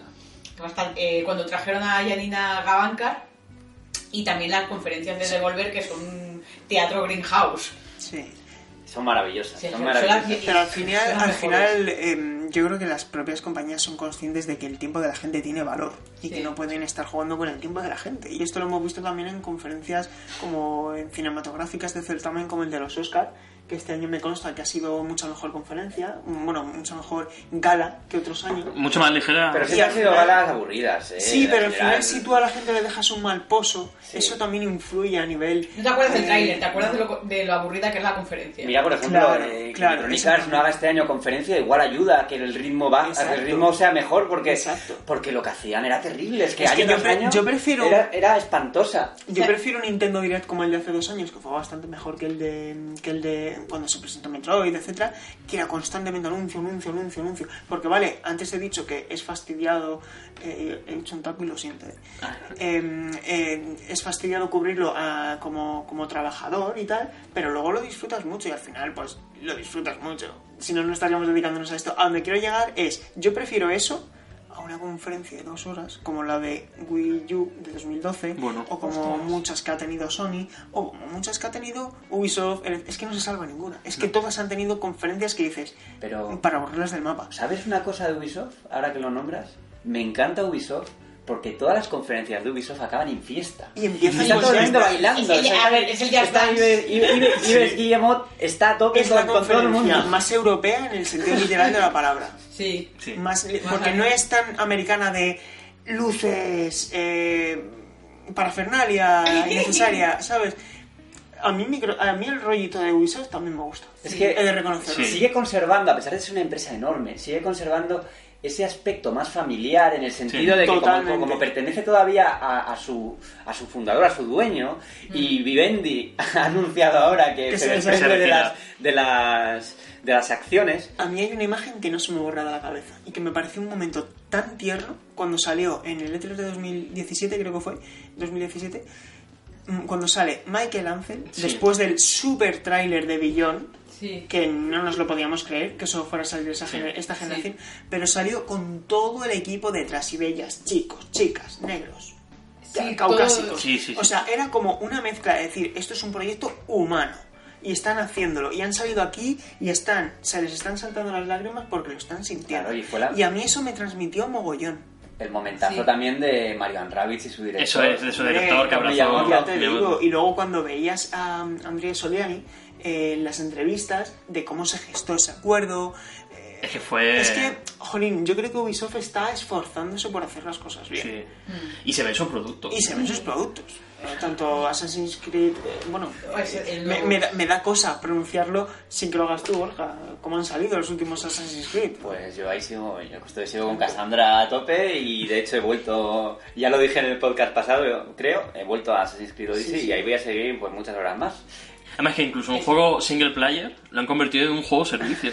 ¿Sí? O sea, es que- Sí, pero Sí. un juego de servicio que no se siente incompleto, un Claro, juego de servicio claro. que está. Claro que Ya está. es- una política de menos online. Es una política de actualizaciones justa. En vivo. Claro, y, por- y porque el contenido tiene sentido. Y, te comen- y os comento, eh, a diferencia de Far Cry, de Far Cry 5, que tuvo unos DLCs Espantoso. espantosos, eh, Assassin's Creed Odyssey tiene unos DLCs que plantean unos arcos argumentales nuevos con el personaje principal y que te aportan cosas, que dices, joder, no lo siento como un Pero- título de segunda fila, Sí. ¿no? Lo bueno es que han partido una expansión en tres episodios. Y se nota que está completo, ¿no? Formado. ¿No? Tú que lo has jugado. eh, Yo le decía, sí, sobre todo le decía a Alejandro que siempre íbamos a Microsoft por, por, por Alejandro y por, por Sergio. Y ahora volvemos a mi tema, que es Assassin's Creed. y bueno, creo que vamos a, vamos a ir eh, avanzando al siguiente Sí. debate. Que decíamos que, bueno, eh, no todos los juegos están en el E3 y desde luego Rape Day no lo va a estar nunca, afortunadamente. Que es un título que apareció de repente en Steam. ¡Pum! Eh, un juego sobre violaciones. eh, De muy mal gusto. Sí, de muy mal gusto. Declaradamente, o sea, el juego trata de eso. Sí, Sí, y hay, y hay que, de- hay que decirlo, porque es sí. así. Y esto nos genera el debate de, de hasta qué punto tiene que controlar Steam los juegos que entran en su tienda. Porque hasta hace un tiempo Steam tenía ciertas políticas para impedir que ciertos juegos, sobre todo eróticos, no entraran en, en- en la tienda. Y esto, pues, esta regla se relajó y entraron, empezaron a entrar pues títulos eróticos, que no está mal que haya títulos eróticos, eh, pero eh, hay líneas que no se pueden sobrepasar, ¿no? Es que, a ver, no es un título erótico, Red Day. Es un título de violar. Claro, es es un título título- erótico que te trae, y me parece interesante juegos que tratan el sexo de manera positiva y lúdica, que oye, que es una faceta del, del ser humano. Pero Red Day es un juego que claramente eh, incumple una de las normas de Steam, que es de algo abiertamente ofensivo. Y se sal- salió el debate de que, claro, pero tú en los juegos matas. Pero vamos a ver, en un videojuego eh, la mecánica de matar está puesta porque tú eres una, tú llevas un personaje que está en situación de inferioridad contra otros enemigos que la única manera de superarlos es eliminándolos. Es un contexto, Es un un contexto. que, que es. la historia o lo que sea, ¿no? Es que Sí. hay un contexto, pero Sí. ahí no hay Ni, contexto. ni es- siquiera se trata la violación como un arco narrativo de, mira, eh, fulano ha sufrido una violación y aquí en este juego pues exploramos que pues cómo ha afectado a su vida y cómo intenta Y hay juegos AAA de Sony que lo medio toca y lo toca de manera muy acertada. Sí. Me refiero a de las sofás. Sí, sí. Eso es. O sea, de- Pero es que al final este juego no es que incluya sexo explícito, es que trata de hacer Pero- esto que me da hasta mm, asco pronunciar la palabra, Sí. ¿sabes? Sí, o sea, es un y es que eso, por supuesto, pues muy bien, y es que tampoco debería trascender mucho más, es decir, esto está mal, se elimina. ¿Cuál es el problema? Que eso no se debería haber permitido que llegase Claro. ahí. Sí. Y eh, lo que está haciendo es evidenciar que ahí debe haber un filtro, al menos a mi parecer, Sí, que debe haber un filtro más exhaustivo, porque cualquier persona con dos dedos de frente, perdona que, te- que- que lo diga así, eh, si eso lo ve, que eso va a estar de venta al público, porque es que eso lo puede comprar tu primo de 13 años, Sí. ¿sabes? Y todos lo sabemos. Es que que hace, eso- hace un par de años empezó Steam Greenlight, que era una especie de programa para incluir desarrollos que querían que estuviese en la tienda, a cambio de tienes que aportar dinero, tienes que aportar una serie de sellos de calidad, ¿no? Para que entras en la tienda. Y sin embargo, no sé por qué se relajó ese filtro. Sí. Y ahora entra cualquier visual novel de medio pelo, erótica, de mal gusto. Sí. eh, Aquí, aquí hay que tener cuidado. eh, el caso de Rick Day es muy claro. Es muy claro, o sea, Mm. no hay un debate posible. Es basura claro, y eso claro. hay Y que y me eliminar. alegro que es un, es un juego que, se- que veo que se ha rechazado frontalmente por parte de la Sí, Cuando sí, digo, sí, sí. Sí, sí. digo que hay líneas, Sí. digo que hay líneas. Y en este caso es una línea claramente perceptible. Es una línea que es que nadie con dos dedos de frente puede negar que ese juego no debe estar en ninguna Es que tienda no ni en ningún deja sitio. lugar a la porque no hay no hay liber- no es libertad creativa, no Claro. es libertad No, no, creativa, claro. no, no. Esto es una basura que no tiene que estar. Luego hay otros proyectos que ahí es donde digo que hay que tener cuidado porque depende de la, la moral, ya sabemos cómo es, la ética de cada uno. Y hay veces que hay juegos que a uno le puede parecer muy ofensivo y a otro no. Y hay, hay dificultades a la hora de decir qué se censura y qué no. Pero porque no es, no es, es una línea más difusa. No es una línea mm, clara, ¿no? Entonces, eh, lo que Steam debe hacer, yo creo, es marcar unas, unas reglas claras de qué puede o no puede entrar en su tienda. Porque es su tienda, eso no lo olvidemos, es su tienda y, y son ellos los que tienen que determinar finalmente eh, la línea. Yo cuando salió el tema de Read Day, eh, de Rape Day, eh, lo primero que hice fue, sin- se me había despertado na- nada más entrar, vi la polémica y dije, no, lo- no lo publiquéis por todas partes en Twitter, porque estoy haciendo publicidad, pero luego lo borré. Borré el tweet porque dije, pero igual con esta publicidad que le estamos haciendo eh, se puede eliminar de Steam y finalmente pasó eso.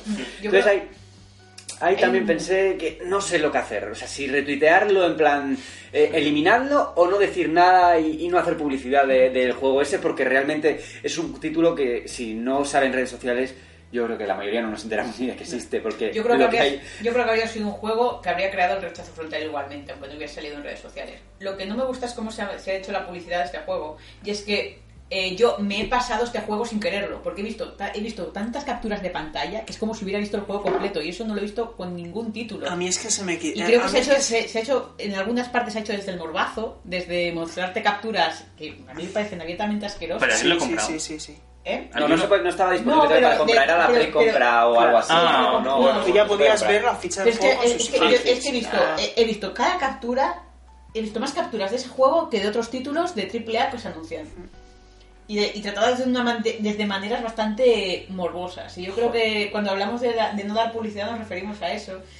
Y de regodear ese morbazo alrededor del juego. De mira, es que en este juego puedes hacer esto, es que puedes hacer lo otro. Es que yo, vale, sí que es un Ah. juego de violar. Me estoy enterando de todas las mecánicas y de todo. y sin quererlo, y de todas las formas que tienes de violar a la gente. A mí es que es, mm, de verdad, es un tema que me ha sorprendido tantísimo y me ha sentado tan mal que yo de verdad pido que derivemos el debate a lo de Steam porque es que, Sí, es eh, que me, la me genera malestar. de la libertad creativa. Yo este creo que- videojuego a mí me genera malestar. El hecho de que haya existido y haya cabido la posibilidad de que de que se haya desarrollado algo así es que me me, me, Aquí está enfermo. me genera es Sí, que me genera me genera malestar lo digo en serio. Sí, a mí es que me- es que es algo que me, que genera- me sorprende muchísimo Yo creo que la libertad de- creativa de Steam me parece que es una plataforma que debería apostar por la libertad creativa, pero siendo consciente de unos límites lógicos como el que decimos.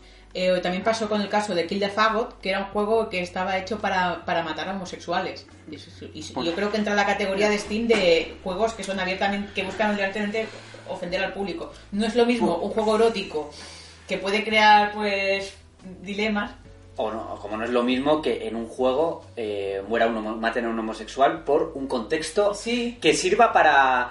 Mira, Que, que, esté que justificado no te- dentro de la- de la- del argumento, ¿no? O sea, Sí, yo no, que- te, no te mato porque claro, eres homosexual, sino yo- porque eres mi enemigo y... que Aquí no es vetar, no, el caso no es vetar algo que pasa, ¿no? Sí. Eh, la realidad, eh, en la realidad ocurren cosas, Mm. eh, la cultura refleja la realidad y a veces se reflejan cosas buenas y a veces se reflejan Exacto. cosas malas, pero todo tiene que estar dentro de un marco y dentro de un contexto, ¿no? Sí, Se puede. No puede ser eh, pues lo que lo que han hecho pues los juegos que hemos citado, ¿no? Eso es. Y ese juego no tenía justificación alguna. A mí me gustaría añadir una cosa, y es que tuve la oportunidad de entrevistar a mm, Agustino Simoneta hace unos meses, que es el, el responsable de ID Xbox. Ah, sí. Y es una de las eh, entrevistas más enriquecedoras que he tenido la oportunidad de hacer nunca, porque era un constante aprendizaje con absolutamente todo lo que me estaba diciendo. Y hay un aspecto que me gustaría reseñar de esa entrevista, y es que él dejaba todo el rato entrever y dejaba todo el rato por delante una palabra, bueno, una palabra sin decirla, que era la responsabilidad. Y es que él era responsable de cuándo se daba luz verde a un proyecto pequeño que ellos confían que puede llegar a ser un éxito, pero no solamente desde el punto de vista de ventas. Porque yo le pregunté, ¿y qué es para ti un éxito? Y él me, y él me lo respondió. Él me dijo, es que un éxito no es vender 500.000 unidades. Es que un éxito para un videojuego puede ser trascender, llegar a gente por según qué cosas. A lo mejor Cuphead no necesita vender un millón de unidades para, para ser un éxito. ¿Sabes? A lo mejor lo que necesita es no requerir estar ocho años endeudándote la casa, etcétera. ¿Sabes lo que te quiero decir? Y también el hecho de no herir a nadie. ¿No? Porque al final el, juego, el videojuego tiene que entretener, tiene que transmitir unas cosas y tú tienes que ser responsable, como responsable de ese programa, de dar viabilidad, dar luz verde a videojuegos que vayan a aportar algo. Algo. Lo que pasa y aquí voy a hacerte un corte es que eh, también es imposible no herir a no herir a nadie, en el sentido de que siempre va a haber alguna cosa que te puede herir Sí. jugando Sí, a un eh, juego eso- o eso viendo verdad. un libro, leyendo un libro o viendo una película. Eso es muy personal. No Claro. hay que buscar convencer a todo el mundo. Yo eh, yo no quiero decir lo típico de es que tienes que caer bien a todo el mundo, lógicamente no. Claro. Pero eh, a donde a donde mm, quiero llegar es que ellos ya no es solamente, o sea, a- lo que a mí me transmitían, y creo que es lo que les debe pasar a muchos, es, yo creo que es mucho más fácil decir a este videojuego sí le doy viabilidad, que está en mi plataforma, a hacer lo que no. Es decir, tiene que ser mucho más duro echar abajo un proyecto. Y claro, por supuesto, cada caso es individual y tú tienes que ser consciente de que hay juegos que van a gustar más o menos y que hay juegos que a pesar de que no vayan a gustar a todo el mundo, tienen que estar ahí. Por supuesto, y estoy totalmente de acuerdo con ello. Pero creo que, de nuevo, respondiendo a, a lo que es la, la pregunta del debate, claro que debe haber un filtro. Porque casos como el de este juego, el de Red Dead, evidencian que ese filtro, pues a lo mejor no es lo suficientemente estricto. Lo que evidencia es la desgana de Valve con la plataforma, porque llevamos unos años en que está prácticamente abandonada. Está hablando de políticas que tienen que dar marcha atrás por, eh, por estar el, su público en contra, estamos hablando del, del fallo de un filtro. Lo que tú comentas de Microsoft da confianza en, el, en, en la empresa, y da confianza en, en los productos que te van a El llegar. Xbox ¿no? Arcade de Xbox 360, Sí. eso fue una joya. Una joya. Una joya porque co- conociste juegazos. juegazos. Era la incubadora de los indies de hoy. Sí, sí, sí. Y, y- y actualizabas y a lo mejor en un mes había siete juegos nuevos, pero sabías que eran siete videojuegos. Sí. De la primera letra a la última. Y ese papel no se visibiliza tanto como debería. Mm. Porque parece que es algo autómata, pero es que hay gente ahí responsable de que esto sí, esto no. Sí, yo creo que ha sido- ha sido una decisión comercial que tomaron para ganar más dinero, decir, mira, somos una plataforma políticamente incorrecta, que po- podemos apostamos por la libertad creativa, pero por otro lado, eh, tiene una respuesta negativa del público que se ha dado con, a ver, si, si, si en esta plataforma vas a permitir juegos como Rape Day, Kill the Fagot y etcétera, a lo mejor no me interesa invertir en Steam. Entonces se dado cuenta de que es tan importante cuidar la comunidad como tener un filtro de quién puede pasar y quién no. También hay que- es importante decir una cosa. Y es que eh, los tiempos actuales han cambiado y ahora se publican muchos juegos al día. Y nosotros no somos quienes para decir, es que se eh, Quiero decir, es que el hecho de que se publiquen ciento y pico juegos al día en Steam no es ni bueno ni malo, es que es la realidad. Hay Sí. muchos juegos en desarrollo, es una industria que está creciendo mucho y precisamente por eso yo creo que lo que hay que hacer no es decir, oye, pues vamos a limitar esto porque hay muchos juegos. Oye, es que si hay No. muchos juegos es porque el, el- el desarrollo está pues en, en la cresta de la ola. Y ¿Cuál es el problema? Eh, un juego que- que hace años. Volvemos a lo, de, a lo de antes, que para mí el problema no es que haya eh, 100, 200, 300 juegos al día. Para mí el problema es el filtro de qué es lo que se permite que entre ahí o no. Para que no se convierta Steam en un vertedero. Que yo creo que eso no lo quiere nadie. Como, como último apunte, eh, PlayStation siempre ha apostado por dejar fuera los accesos anticipados, por dejar fuera títulos de, de calidad menor. Sorprende el caso de Dreams. Y sorprende el caso de Dreams, que ha sido el primero y ha sido su propia producción la que ha eh, abierto la veda, ¿no? Y yo creo que ese, ese tipo de, de programas es acertado. Al final haces de tu tienda que crea que tenga más valor. Yo creo que eh, la clave está en la honestidad, porque Dream sí que se ha presentado al principio como pues una beta abierta de- para comprobar, pero hay juegos que salen en Early Access, pero te los venden como un juego final. Sí. Es como, Ah. este, este juego está medio cocer, por favor. y luego te dicen después de haberte dejado el dinero que es un Early Access. Recojo el comentario de Sergio sobre la cantidad de juegos que salen hoy en día y recuerdo que antaño todos los juegos que salían debían de estar terminados, debían de, de salir por un canal que concreto, ¿no? En físico, en todo esto, ¿no? Y esto sirve, por supuesto, para hablar del juego retro de la semana.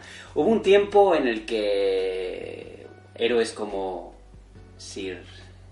¿Cómo se el, de- el Sir de- Dante Fortescue. Sir Dan- Sir- Sir- Sir- Sir- Que dan Fortesque. ya os he dicho, Sir Dan Fortesque, ¿no? Pues se le conocía, se le conocía como un héroe, pero en realidad distaba mucho de serlo, ¿no? Porque se había quedado en la retaguardia y había, había muerto ahí de forma un un poco, grande. un poco deshonrosa, ¿no?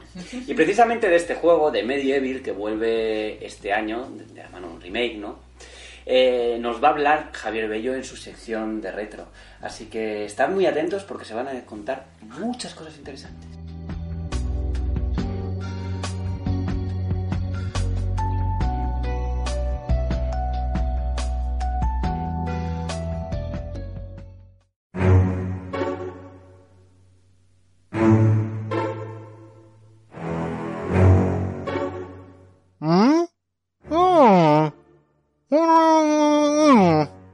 Vaya, fíjate quién despierta de su letargo. Pero si es el héroe de Galomir. Mm. Vamos, vamos, haya paz. No todos los días se puede ver un glorioso fósil levantarse de su tumba. ¿Glorioso? Un par de títulos exitosos en una consola de hace 20 años no me parece gran cosa. Tranquilo, mi huesudo amigo, que pasadas dos décadas el público todavía te recuerde, dice mucho de tus hazañas. Ya ves, la nostalgia no te da de comer, y a este le haría buena falta meterse algo en el buche. Bueno, tal vez por eso el destino le ha dado otra oportunidad. Querrás decir, otra oportunidad, otra vez. Es cierto que ya tuvo un remake en el pasado, pero ahora que están tan de moda, tal vez le des impulso necesario para ganarse un sitio en el hall de los héroes modernos. ¡Ja! Lo creeré cuando lo vea. Vaya, esa es una pregunta muy buena, mi tuerto amigo. Ven, siéntate y ponte cómodo, mientras rememoro tus días de gloria en los albores de la primera consola de Sony.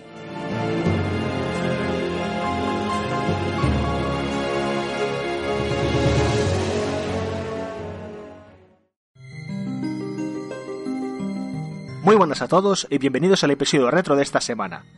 Tras quedar en segundo lugar en las votaciones para la sección, hoy lo toca el turno un clásico de la primera PlayStation. Un título de acción, aventura y terror gótico en clave de humor que supo ganarse un hueco en el corazón de todos aquellos que lo cataron.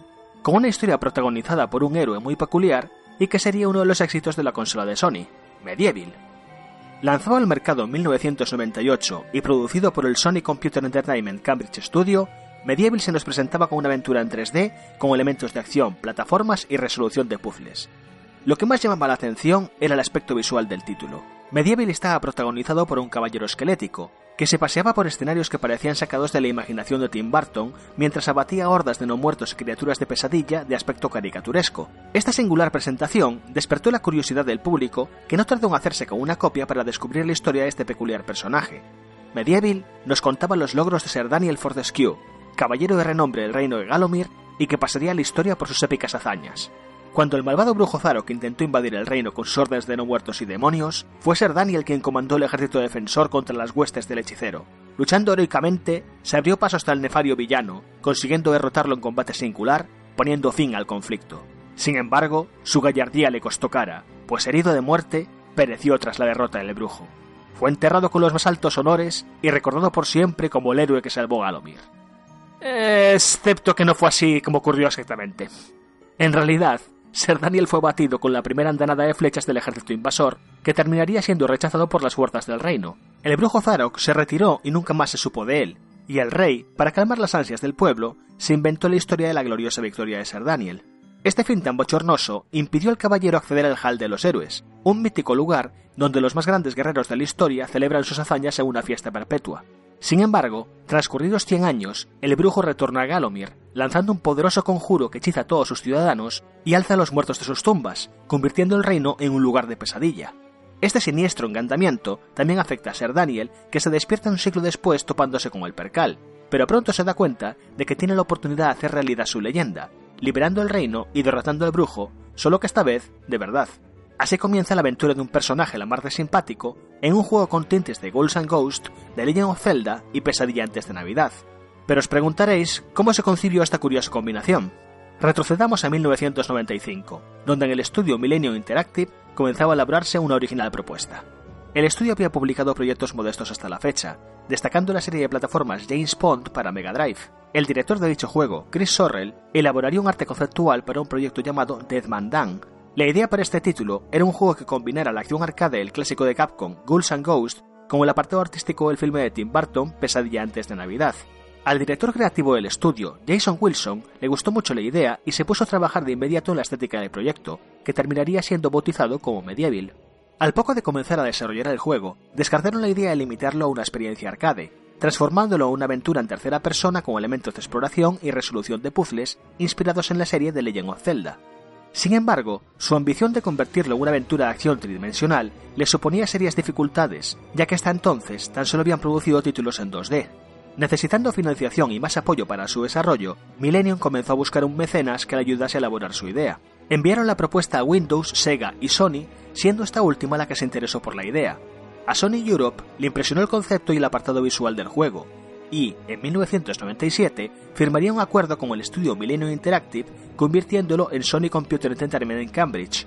Con el personal y los fondos necesarios, se pusieron manos a la obra para dar vida a las aventuras de Sir Daniel.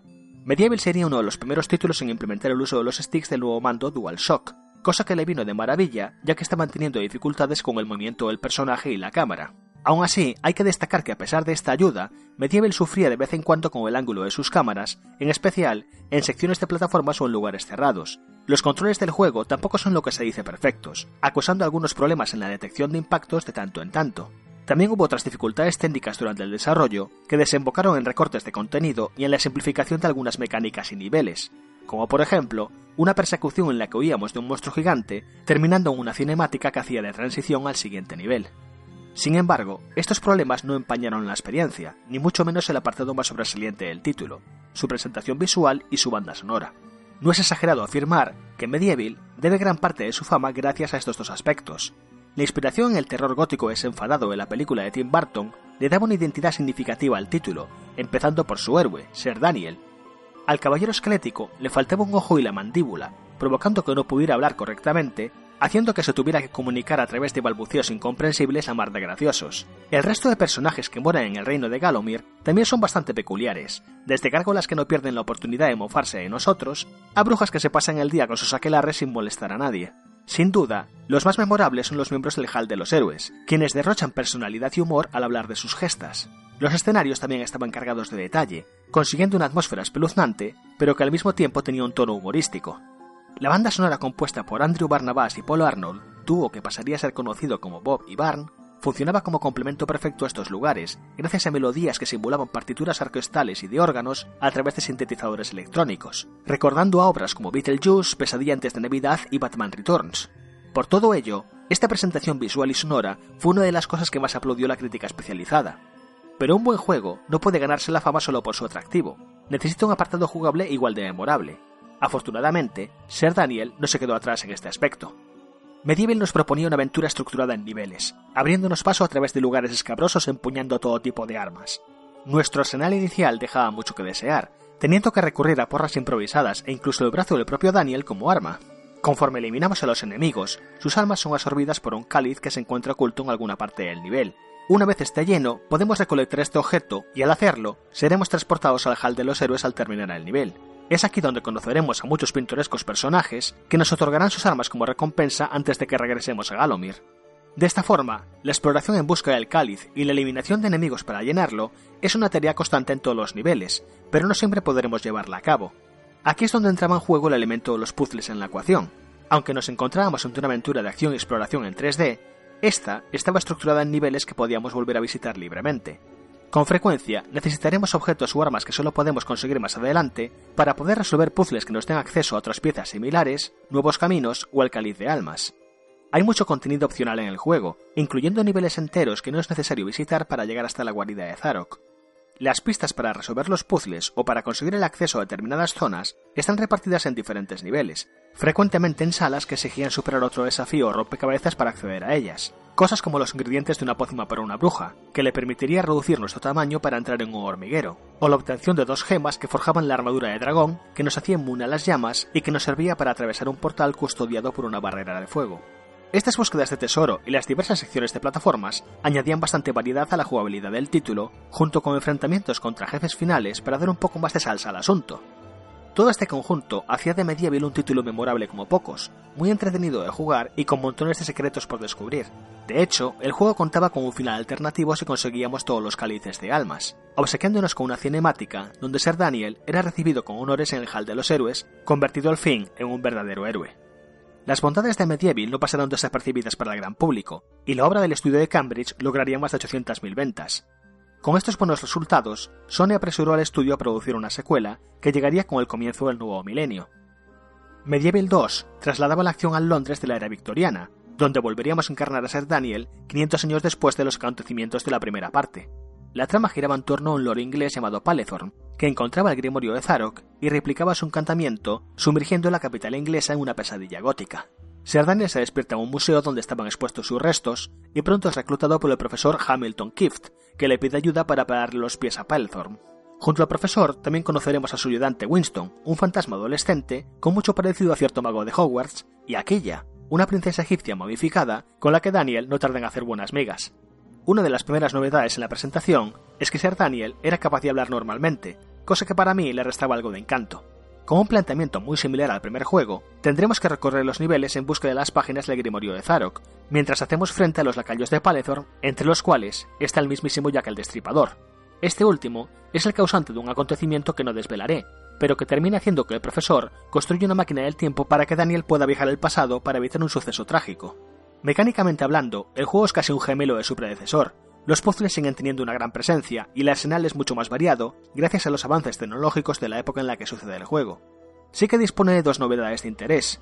La primera es que Dan puede tener dos armas equipadas a la vez, otorgándonos una buena versatilidad al combatir. Y la segunda, y la más importante, es que podemos quitarnos la cabeza y ponerla sobre manos zombies que corretean por los escenarios, como si fuéramos cosa de la familia Adams. Esta curiosa mecánica se usa para la resolución de multitud de puzzles y una divertidísima pelea contra un monstruo de Frankenstein, donde tendremos que poner nuestra cabeza sobre un monstruo de nuestra propia creación para batirnos en duelo contra el otro en un combate de boxeo. Una cosa que sí que echa un falta en el juego es la ausencia del hall de los héroes, siendo el profesor quien fabrica nuestras armas a cambio de cada cáliz lleno que le llevamos, lo cual le resta algo de encanto la obtención de cada pieza de nuestro arsenal. En cualquier caso, Medieval 2 también mejora los controles y la inteligencia artificial de los enemigos, haciendo que su jugabilidad fuera aún más disfrutable y que nuevamente le ganaría grandes resultados entre el público y la crítica. El título volvía a tener dos finales, siendo muy diferentes, ya que el final secreto daba pie a una posible secuela que por desgracia nunca llegó. Incluso con el éxito cosechado en PlayStation, la franquicia Medieval no haría el tránsito a PlayStation 2. Hubo una propuesta sobre la mesa para una posible tercera parte, llamada Medieval 3, la flecha del destino para PlayStation 2, pero que no convenció a los ejecutivos y que se quedó en el tintero. Tendrían que pasar 5 años hasta volver a tener noticias de la franquicia con Medieval Resurrection, que se concibió como título de lanzamiento para PSP. Originalmente, el estudio pretendía hacer una secuela de la segunda parte, pero debido a las exigencias de Sony de que tenía que estar listo para la salida del mercado de su consola portátil, esto dejó al estudio con poco más de un año de margen para desarrollar el juego, por lo que el equipo decidió hacer un remake de la primera entrega, introduciendo nuevos contenidos y personajes además de una actualización técnica. Lo más destacable de este remake fue el añadido a un pequeño genio que está atrapado dentro de la calavera de Ser Daniel, y que tiene una función muy similar a la de Navi en Legend of Zelda. También se cambió bastante el tono del juego, haciéndolo mucho más humorístico y menos terrorífico, funcionando más como una parodia de los elementos característicos de la festividad de Halloween. En general, Medieval Resurrection fue muy bien recibido. A pesar del escaso tiempo de desarrollo que Sony le dio al estudio, consiguieron pulir el material de la primera entrega y añadirle suficientes extras como para darle una atractiva vuelta de tuerca, consiguiendo vender más de un millón de copias. No obstante, a pesar de este éxito, la serie volvería a caer en el olvido, Ser Daniel haría algún que otro cambio en algunos juegos de Sony, pero no volvería a gozar de cierto protagonismo hasta la llegada de PlayStation All Stars Battle Royale, siendo un retorno muy breve debido al poco éxito que tuvo este juego. Habría que esperar hasta 2017 para volver a tener noticias de Medieval, cuando Sony anunció su remaster durante la PlayStation Experience, y ahora, en 2019, por fin se perfila en el horizonte el regreso de uno de los héroes más peculiares de PlayStation, con un nuevo remake para la primera parte que apunta a estar basado en la versión de PSP, y que esperemos consiga suficiente éxito para que sus secuelas también salgan de la tumba algún día. Con esto concluyo el episodio retro de esta semana. Medieval fue uno de mis juegos favoritos de PlayStation, por lo que he disfrutado mucho esta remembranza, y tengo muchas ganas de ver el nuevo aspecto que tendrá Ser Daniel en el remake que está por llegar. Pero entre tanto, me despido por hoy. Nos vemos la semana que viene con una nueva ración de nostalgia en GTM Restart. Hasta la próxima.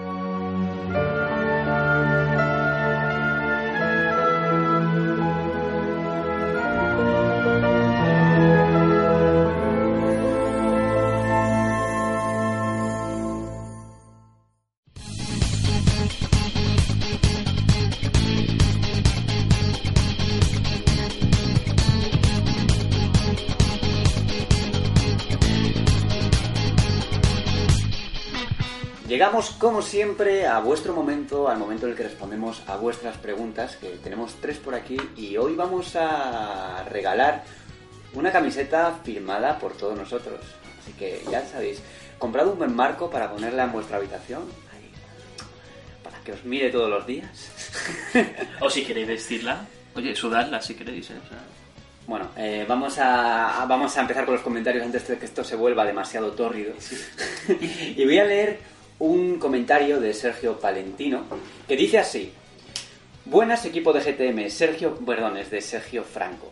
Sergio Franco en Discord y ahí va mi pregunta. Cada día me es menos interesante las reservas de un juego, quitando los juegos multiplayer, bajan los precios en semanas, mucha competencia. Cada día que pasa me es menos interesante. ¿Vosotros sois de reservar el día 1 o no? Vamos a empezar con Laura. Eh, ¿Reservas el día 1 o no? No. Primero porque soy pobre. y luego me gusta esperarme a ver qué, qué acogida tiene el juego, porque a veces el hype es muy traicionero. Y hay juegos en los que he estado muy tentada de reservarlo desde el día 1, por ejemplo, de Cry 5. Pero a veces miras tu presupuesto y ves que no tienes maletines, como, como, como eso de Interban aquí en la prensa, y te das cuenta de que, pues, venga, voy a ser un poco más honesta conmigo misma y me voy a esperar que salga el juego. Y además, sabiendo que hay títulos que tienen luego la edición GOTI de- con todos los DLCs y todos, pues me prefiero esperar. Total, tengo todavía muchos juegos que me quedan por jugar, así que no tengo prisa en pillar un juego de día, de día cero. Me da que Alejandro Castillo no se espera tanto. Yo depende del juego, yo Si te lo compras todo, No. lo tienes todo. solamente reservo alguna edición de coleccionista de Miyazaki, como la de Sekiro. ¿De dónde sacas el dinero? No, pero no se lo compro mucho de salida, lo que compro es en plan de trapicheo, que no voy a decir cómo, pero se Ah, trapichea bueno. juego. Ah, ya, claro. No, no, no hablo de pirateo, hablo de... Sí, de, de Wallapop. No, de Wallapop, no, de eh, rebajas de Amazon que a lo mejor de 50 pasa a 42, cosas así. Ah. eh, totalmente legal. Me estáis vale. mirando con cara de... No, no, yo sí... Ya, ya cuchillando. Yo ahí tengo el boli ya preparado No, no. para... Es que me Sí, estoy imaginando, cuando he dicho trapicheo, me imaginaba un señor con gabardina, en un callejón oscuro abriendo No, su no, no. gabardina y dice, tengo, eh, tengo todos los de Miyazaki. No, pero depende de los juegos, por ejemplo, de May Cry he visto que ha salido bueno. Y tú has hablado bien, Sergio.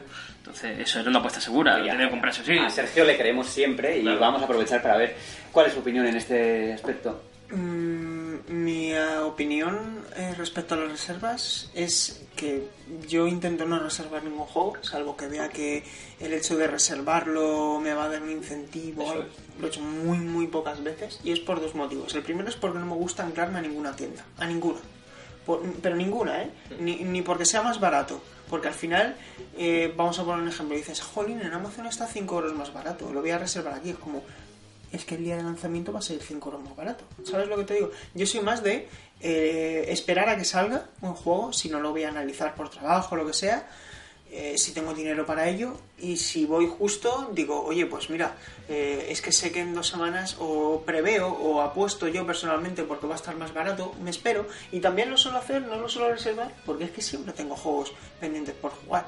Y me gusta jugar muchos, muchos juegos para conocer más juegos y tal y al final yo no tengo esa prisa, ¿no? De tener que jugar algo necesariamente ya, eh, salvo que me gusta mucho, que juegos que por suerte tengo muchos juegos que juego desde el día 1, pero hay otros que, que no. Y, y no me gusta sobre todo por el hecho de eh, anclarme a una tienda en concreto. Y, y- al final, como estás siempre tan ocupado con los análisis, ¿no? Como Claro, que si es que siempre estoy jugando a juegos que tengo que hacer por trabajo. va a llegar débil, no- pero en tres días voy a tener tal... Claro, claro, es que jugar por tiempo libre, pues poco. Pero La verdad es que esto daría para otro debate de, de, de la prensa de videojuegos. De los Bueno, es- es- ¿Cuánto hace que no juego un juego porque quiero yo? Te quedas nuestro trabajo, pero... Eh, sí, eh, yo la verdad es que reservo muy poco, pero tengo que añadir que hay una especie de presión, de presión social para jugar a las novedades. Sí. Una presión que igual no es eh, intencionada, pero que tú estás en redes sociales y ves que todo el mundo está poniendo eh, las portadas del juego Que y que eso no "Oh, lo he nunca". comprado, lo he comprado, y es como que de alguna manera te incita a comprarlo de lanzamiento o, a reservarlo. Y eso yo reconozco que a mí me ha pasado, por ejemplo, y recientemente me ha pasado con Pokémon Let's Go y me ha pasado con Super Smash Bros. Ultimate. Dos juegos que realmente no me he terminado. En el caso de Super Smash Bros. he jugado tres horas, poco más, y la tengo ahí ahora mismo eh, amontonada en polvo. Y son juegazos, pero realmente no tenía el tiempo en el momento en el que los compré y no lo iba a aprovechar y no los he aprovechado. Pero lo pillaste. Lo A- pillé y lo pillé antes. Y a mí me ha pasado también. Sí, esa presión. Con Smash Bros. A mí me ha pasado también, fíjate, es verdad. Sabía que no iba a tener tiempo para jugarlo, o el tiempo que yo quería dedicarle, y ahí sigue. Y lo habré jugado 15 horas solo. Me ha pasado lo mismo, tres horas a Smash Bros. y he sido como... ¿Por qué? ¿Por qué lo he comprado? no? Es que hay veces que hay que utilizar más la cabeza y menos el sentimiento, lo que ves y Sí. lo, que, lo que te genera esa rueda de Es que esa rueda de, de- de ansia de tener de quererlo todo, cuando realmente es que yo veo mi biblioteca de juegos y digo, es que me quedan muchos, es que estoy estresado de lo que hay. A mí me pasó, pero dif- de, algo diferente con God of War, lo tenía y lo jugué enseguida, cuando lo, lo habría propuesto en, otro- en otras circunstancias, cuando me empecé a comer spoilers.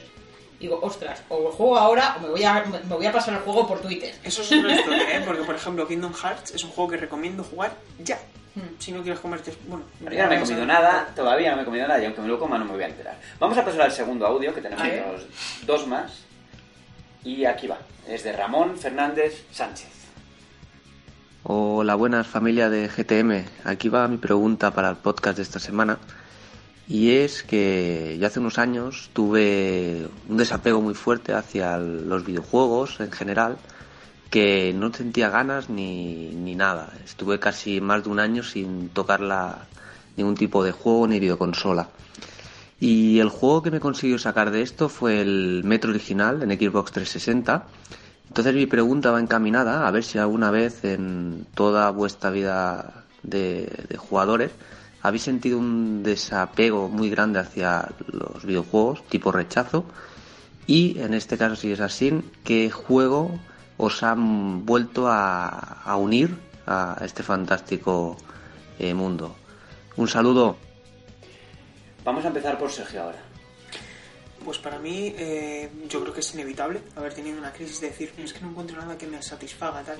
Yo me he intentado siempre refugiar con otro medio cultural, eh, casi siempre ha sido el cómic y el manga, y la lectura en general siempre, al final, eh, es una cuestión de tiempo. Yo creo que al final es como cuando sufres algo, al final el tiempo cura las heridas, y en este caso el tiempo ha servido que me oxigenara y sin tener que recurrir a ningún videojuego, cuando he tenido una crisis de esas, a lo mejor me ha durado tres días como mucho.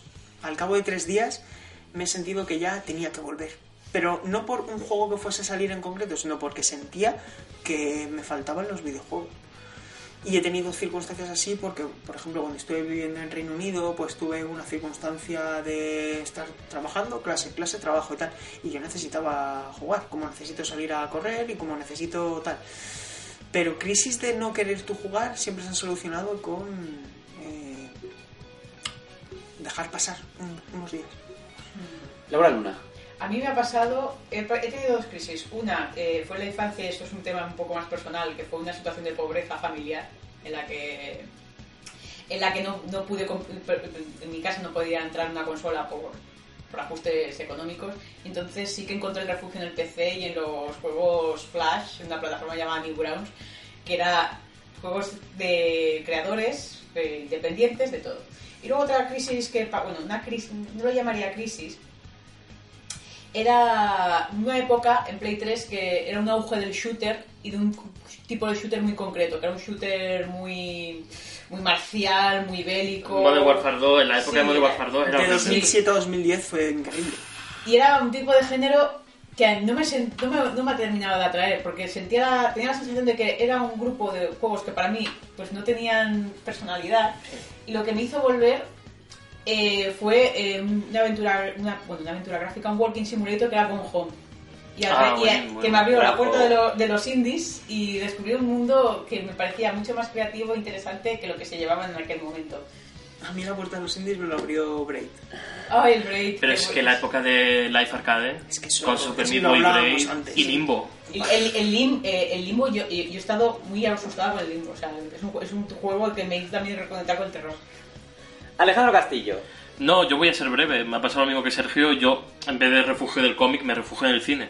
Pero es eso, un par de días, te oxigenas un poco y es que vuelves al mando. Si es que al final la cabra siempre tira al monte, ¿no? A mí me ha pasado lo mismo. Yo he tenido momentos de crisis, no sabría decirte qué momento exactamente, pero más que nada por, por la cantidad de juegos que tenía, por acumulación en esa época de, sobre todo de Steam, de biblioteca, de tal, sí que he tenido, sí que he tenido momentos de estoy cansado, de no sé qué jugar, juego a esto, pero juego 10 minutos y luego cambio de juego. Pero bueno, al final siempre, siempre volvemos y, y ahí se ha quedado la cosa. Vamos con el tercer y último audio que eh, escribe Alejandro, bueno, nos envía Alejandro Reynosa por voz. Así que allá vamos. Muy buenas. Eh, mi pregunta empieza tal que así. A Epic Games se lo está comiendo los del Apex y desesperadamente os pide dos cosas. Primero, un juego del que querríais el remake definitivo. Y segundo, una saga que pudiera volver y coger toda la fama que necesitaría una plataforma como Epic para triunfar. Un saludo. Bueno, como esta pregunta han nombrado Apex, mm, va directa a Alejandro Castillo. A ver, ¿tú qué, qué juego crees que eh, funcionaría en Epic Game Store ahora que eh, Fortnite se supone que está un poquito más bajo? Pero no está bajo. Pero que, que- que puede, que puede funcionar nivel Fortnite y Apex Legends. Nothing. A la próxima novedad, ¿no? Apex Legends ya es un juego hecho en el laboratorio, por así decirlo. Entonces, no lo sé, Alejandro, responde tú. Yo no que- tengo ninguna idea en la cabeza. Creo que, creo que si tuviéramos la idea, ahora estaríamos navegando en billetes. Claro, eso ¿Qué es. hacemos aquí sentados Claro. pudiendo hacer? Pudiendo estar haciendo aquí ideas de marketing. No, pero tengo que romper una lanza a favor de Apex, que yo creo que Electronic Arts, pese al, al tropiezo ¿no? de Anthem, ha hecho de verdad uno de los mejores juegos de los últimos cinco años de sus producciones propias. Es algo que se sale de la escala. O sea, Unexpected. sí, sí, sí, totalmente. Y sobre todo que se filtró hace un año y nadie lo creía. Y ahí está Apex Legends. Es, es muy bueno. No sé qué remake, yo te diría. pff, No sé qué remake, tío. No sé, Morrowind, yo sé por decir uno. Algo así. Es difícil porque una exclusiva de remake, a mí se me, que se me ocurren remakes de, yo qué sé, por ejemplo, Metal Gear 1, Sí. eh, o los Metal Gear de MSX, o Sí. juegos que realmente no van a estar en una, en una plataforma como Steam de exclusiva. Para que no se Steam quede de- oyente sin de una Games. respuesta, voy a decir uno que es uno que hemos mencionado en este programa. Y yo diría hacer un remake de Diablo 2. Sí. De- porque me gustaría Me a mí, lógicamente, no Me voy a decir convenció. uno que no me gusta Tiene pinta pero- de que va a salir antes en, en Epic Game Store que en, que en, que en Battle.net, ¿no? Es que es lo que decimos, es, mu- es casi imposible que una exclusiva de esas aparezca en, Sí. aparezca en Epic Game Store como exclusiva, ¿no? Porque Eso. ahí hay muchas tiendas y hay mucha competencia, afortunadamente. Ya veremos si buena o mala, porque pequeña, tiendas más pequeñas como GOG están sufriendo Hmm. bastante.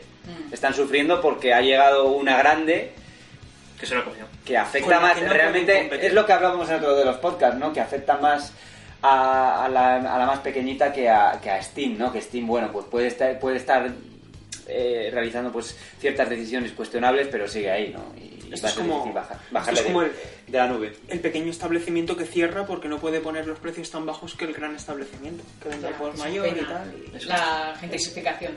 Yo, ¿sabéis qué juego cogería para un remake? A ver. Siphon Fi- Filter. Ostras. Yo Dino Crisis. También.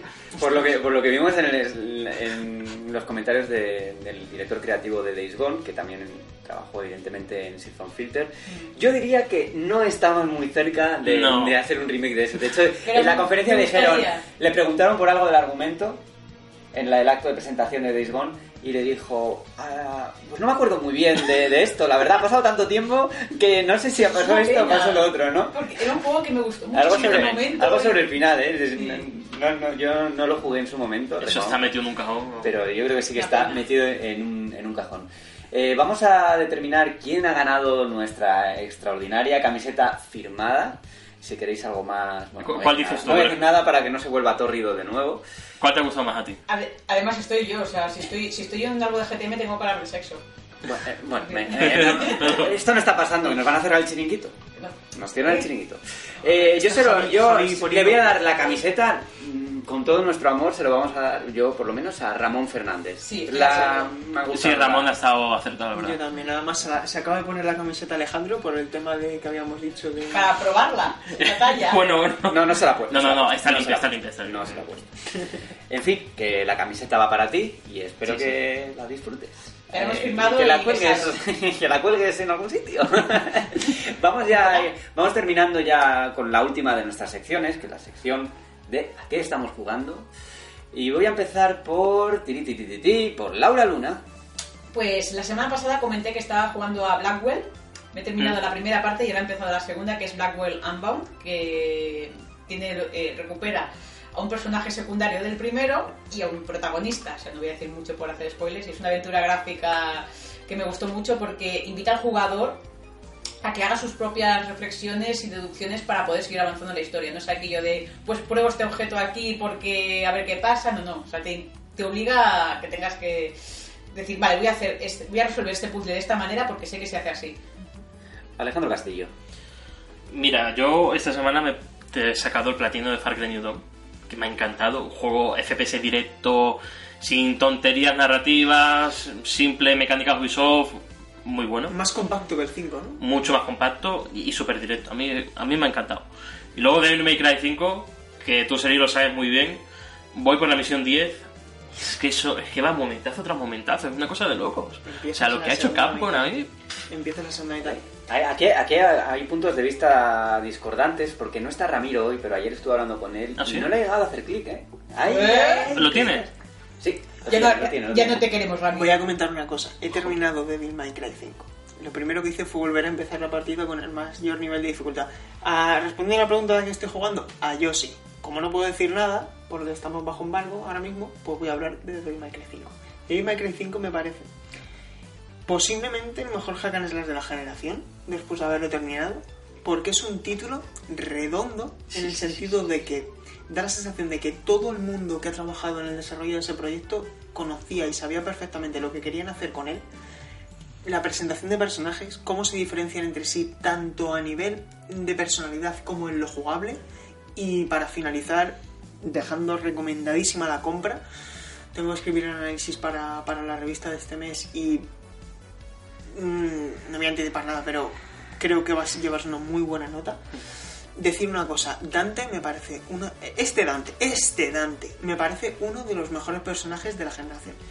Es que eh, empiezas con Nero, luego con V, y cuando ya está acostumbrado, de repente llega Dante y es un estilo de juego totalmente diferente. Es que es otro videojuego. Es otro videojuego. Es otro videojuego. Es que es una cosa de Que te loco. coge además que todo lo que ha aprendido Dante a lo largo de la saga y con toda la experiencia que tiene, pues te ponemos con todos sus golpes, sus, todos sus ataques. Y lo complementas con las chicas que están muy bien diseñadas. Y rompen Trish y con Lady los se llaman, ¿no? estereotipos. Porque Trish, Nico, Nico. Nico, Nico. es perfectamente imperfecto. A ver, Laura, ¿ves lo que nos están haciendo? Es que- Están haciendo lo que hablaba antes de que las redes sociales nos alientan a Sí. comprar. No, pues pues- están comentando cosas tan buenas que estoy como en plan, ay, la aplicación, Sí. la aplicación de la Pero es- tienda, compro, compro. Es, No, no. es el mejor hack and slash de la última década, con permiso Bayonetta 2. Es que hasta que salga Bayonetta 3, yo, a mí no se me viene a la cabeza un videojuego. Ojalá salga bien el Astral Chain, pero es que este título, No, no, no, no. de verdad, es que Es me, parece excelente en todos los apartados. Sí, sí, sí. No, no es flojo en ningún... Qué racha de Capcom, por favor, darnos, danos un Ace Attorney de este nivel. Pues Eh, a- es Attorney que tiene el remake dentro de poco. Yo ya lo he comprado. No me, no, me, anticipadamente. no me pude, no me pude resistir hasta el Ace of japonés. O sea que como podía tenía- reservar. Como tenía inglés, dije, buah. Eh, bueno, remake no es, es... No, un no es un remake, No, es un port en HD. ah, sí, eso, el port Pero no es un remake. bastante, eso O sea, son los 14 episodios originales de los tres primeros eh, Una- eh, juegos. Terrible que no esté traducido porque tenía Sí, una ¿verdad? buena localización. Pero esto en tiene una explicación. Mira, eh, actualmente la editora es Capcom y la distribuidora igual. Esa traducción al castellano, que afecta tanto a la, a la traducción al castellano como a la del italiano, te lo digo porque tengo los cartuchos también originales, esos cartuchos pertenecen a Nintendo. Claro. Estaría, pero estaría bien que hubiesen llegado a algún tipo de acuerdo. Sí, pero es que te digo otra que cosa. tienen buena relación. Mm, si la compraban, esa traducción había que meterle mano. Porque hay cosas que había que. Había Sí. errores. Había errores de traducción. Había Yo lo veía que era una traducción muy literal. Había muchos Sí, sí, yo tengo buen, buen recuerdo de ella, pero es que hace Sí. tanto que no entro en... Era, era otra época, no sé, no sé cómo era la cosa. traducción, la verdad. La, también digo una cosa, si a la gente que nos oye tiene buen nivel de inglés y quiere reconocer o, o- o redescubrir, mejor dicho, o conocer de primeras esta maravillosa trilogía de aventura gráfica, decir que la traducción al inglés está muy bien localizada. Yo, yo, muy qui- bien. yo quiero descubrir la saga. ¿En qué plataforma sale la trilogy? En Play 4, Xbox mm, One y, Y PC. eh, PC y Switch. Xbox One ahora mismo tengo duda. Pero Play sí, 4, Switch y PC seguro. Y no Claro. sale físico en España, ¿verdad? No, pero en Japón sale en físico. Claro. Eh, pero quiero decir, si lo importas va a ser el mismo producto. Porque el, el producto actual trae inglés y japonés y, Ah. y van a, y van a Vale. traducirlo con un parche en verano en cuatro idiomas que van a ser alemán, francés, coreano y chino simplificado. y el castellano, tío. No, no, no, el multi 5 se ha quedado en multi 3. Madre Protesto, que me toca decir mis juegos. Y mis juegos que estoy jugando, para sorpresa de nadie, Assassin's Creed Odyssey, que he vuelto a él después de, de bastante tiempo. pesado. Soy un pesado, pero es que hay nuevos contenidos y yo tengo que seguir con Cassandra a tope. Y luego he empezado otro título que es eh, Marvel's Spider-Man, que lo tenía desde hace un tiempo, otro de los ejemplos de juego acumulado que lo tenía por ahí en casa y que ahora me he puesto a jugar. Reconozco que todavía no he tocado la historia, he recogido todas las mochilas de Peter y, la- y las torres estas de control, que Sí. bueno, al final es, ha sido muy rápido, ha sido una tarde. Las atalayas. Sí, las atalayas versión Marvel's Spider-Man, con su puzzle que es siempre el mismo. Sí, la frecuencia ahí. Y no sé, esas mis primeras impresiones son muy positivas, sobre todo por el modo en que, en que Spider-Man se mueve por la ciudad, que es una gozada, es que te sientes Spider-Man. Y yo no soy particularmente fan de los, de los superhéroes, y, pero Spider-Man siempre ha sido un personaje que, que me ha gustado, ¿no? Y creo que es una buena versión de, de Peter Parker y de Spider-Man, me, ha- me ha parecido interesante. Sí. Y además de Spider-Man he podido probar unas horitas de Days Gone, que sí, eh, el motorista me ha parecido un juego que no va a ser sobresaliente, pero que tiene pues cositas que, bueno, que es un juego entretenido, que va a gustar. Con un mundo abierto, lo hablábamos fuera de micrófono, bastante arcaico en el sentido de que vuelven los iconitos, que también están en Spider-Man, por cierto, pero sí, vuelven los iconitos de... En fin, Lo calificaban en Reconectados, eh, un saludo a los compañeros de Reconectados, lo calificaban de iconitis. Y me parece un término súper Que- acertado. Por iconitis, a ver que me aclare. Los iconos en pantalla para decirte por dónde tienes que ir. No, liberar, coleccionable. Que Ah, abras, que abras el mapa y parezca Google Maps. Ah, vale, ah, vale, eso. Bien, bueno. Yo iba a decir que Ubisoft, que era la iconitis por, por excelencia, había rebajado un poquito su el número de iconos en el mapa. Yo recuerdo, por ejemplo, Assassin's Creed. Me mira todo el mundo como riéndose porque estoy hablando de Assassin's Creed otra vez. Assassin's Creed eh, Unity, que eso era en plan, cada metro de cada centímetro de París estaba con un icono. Sí, pero en Odyssey, en Origins, está petadísimo de iconos. ¿eh? No tanto, no tanto. Eh, en mi defensa por Assassin's Creed Odyssey, eh, vamos a ir concluyendo con esa defensa que yo siempre hago a, a mi ojito derecho, que es Assassin's Creed. Y vamos a despedirnos ya, porque hemos hablado ya largo y tendido, con mucho contenido. Yo creo que has quedado un podcast apañado Sí. y bien, ¿no? Hemos hecho... Ahora que no están Juan ni Ramiro para poner ahí su, su sello pirata, yo creo que al menos hemos hecho un programa decente, ¿no? Bueno, esto lo tendrán que decir nuestros, nuestros eh, oyentes. Alejandro Castillo, un placer otra vez Igualmente. tenerte por aquí. Sí, igualmente. La verdad es que ha estado una mañana maja, ¿no? Había un- unos pequeños problemas técnicos, ¿no? Pero se han solventado. Se han solventado. Bueno, Sí. todavía no cantemos victoria. Laura Luna, encantado de que hayas vuelto al podcast y ojalá tenerte en más ocasiones. Muchas gracias por invitarme. Yo también quiero volver prontito. pero Tengo que dar, que dar un descanso teatrero. Bueno, descanso del podcast para volver al teatro brevemente, pero después quiero volver con nuevos juegos bonitos y más fuertes. Que estás con Doña Rosita, ¿no? Estamos ya los- puedes aprovechar para Ah, el verdad, spa. pues, ya puedo, a dejar mal. Pues el 23 de marzo, 13 gatos, volvemos con Doña Rosita. Bueno, está 13 gatos con Doña Rosita en el Teatro Arle- Arlequín de la Gran Vía los domingos. Yo me di un descanso teatrero y vuelvo con ellos para presentar Doña Rosita al certamen de Hortaleza, en el que nos podéis venir a ver. ¿Qué día cae de la semana? Es sábado, sábado 23 de marzo, ¿A qué hora? A las... Entonces, lo que mirar, pero creo que es a las 8. ¿Y dónde se puede comprar la entrada? la, la entrada, pues... ¿Puedo eh, comprarlo por internet? Sí, eh, sí. Pues ya estáis tardando, chicos. Y Sergio Carlos, Pues nada, chicos, un abrazo. Yo creo que ha quedado un programa muy majo, muy completo. Muy difícil. A ver, somos gente maja haciendo un programa. Y de verdad disculparnos por eh, haber dado una falsa exclusiva de que Death Stranding iba a salir en PC. De todo se aprende y no te acuestas sin saber nada más. Nada nuevo. Así que nada, un abrazo a todos. muchas gracias por acompañarnos de nuevo. Estamos en ebooks, iTunes, Spotify, Spreaker, hashtag GTM Restart. Y también tenemos una aplicación para Android. Sí, tenemos una aplicación para Android en la que podéis escucharnos y además muy directa. Yo os recomiendo que la bajéis. Si os ha gustado el programa, dadnos like, mandadnos eh, muchos comentarios, nos vienen muy bien, sobre todo por el posicionamiento. es algo que, además nos gusta, ¿no? Recibir comentarios, el feedback, lo que he comentado antes. Y podéis suscribiros a la revista en gamestribune.com. Tenemos además una edición digital en la que pueden acceder no solo gente de España, sino también personas de Latinoamérica o de cualquier parte del mundo. Así que si tenéis curiosidad, eh, os animo también a, entrar en la familia GTM, que además no es solo la revista, tenéis muchas cosas en la, en la zona de socios que podéis aprovechar. Así que echad un vistacillo, nos escuchamos en siete días. Adiós, adiós.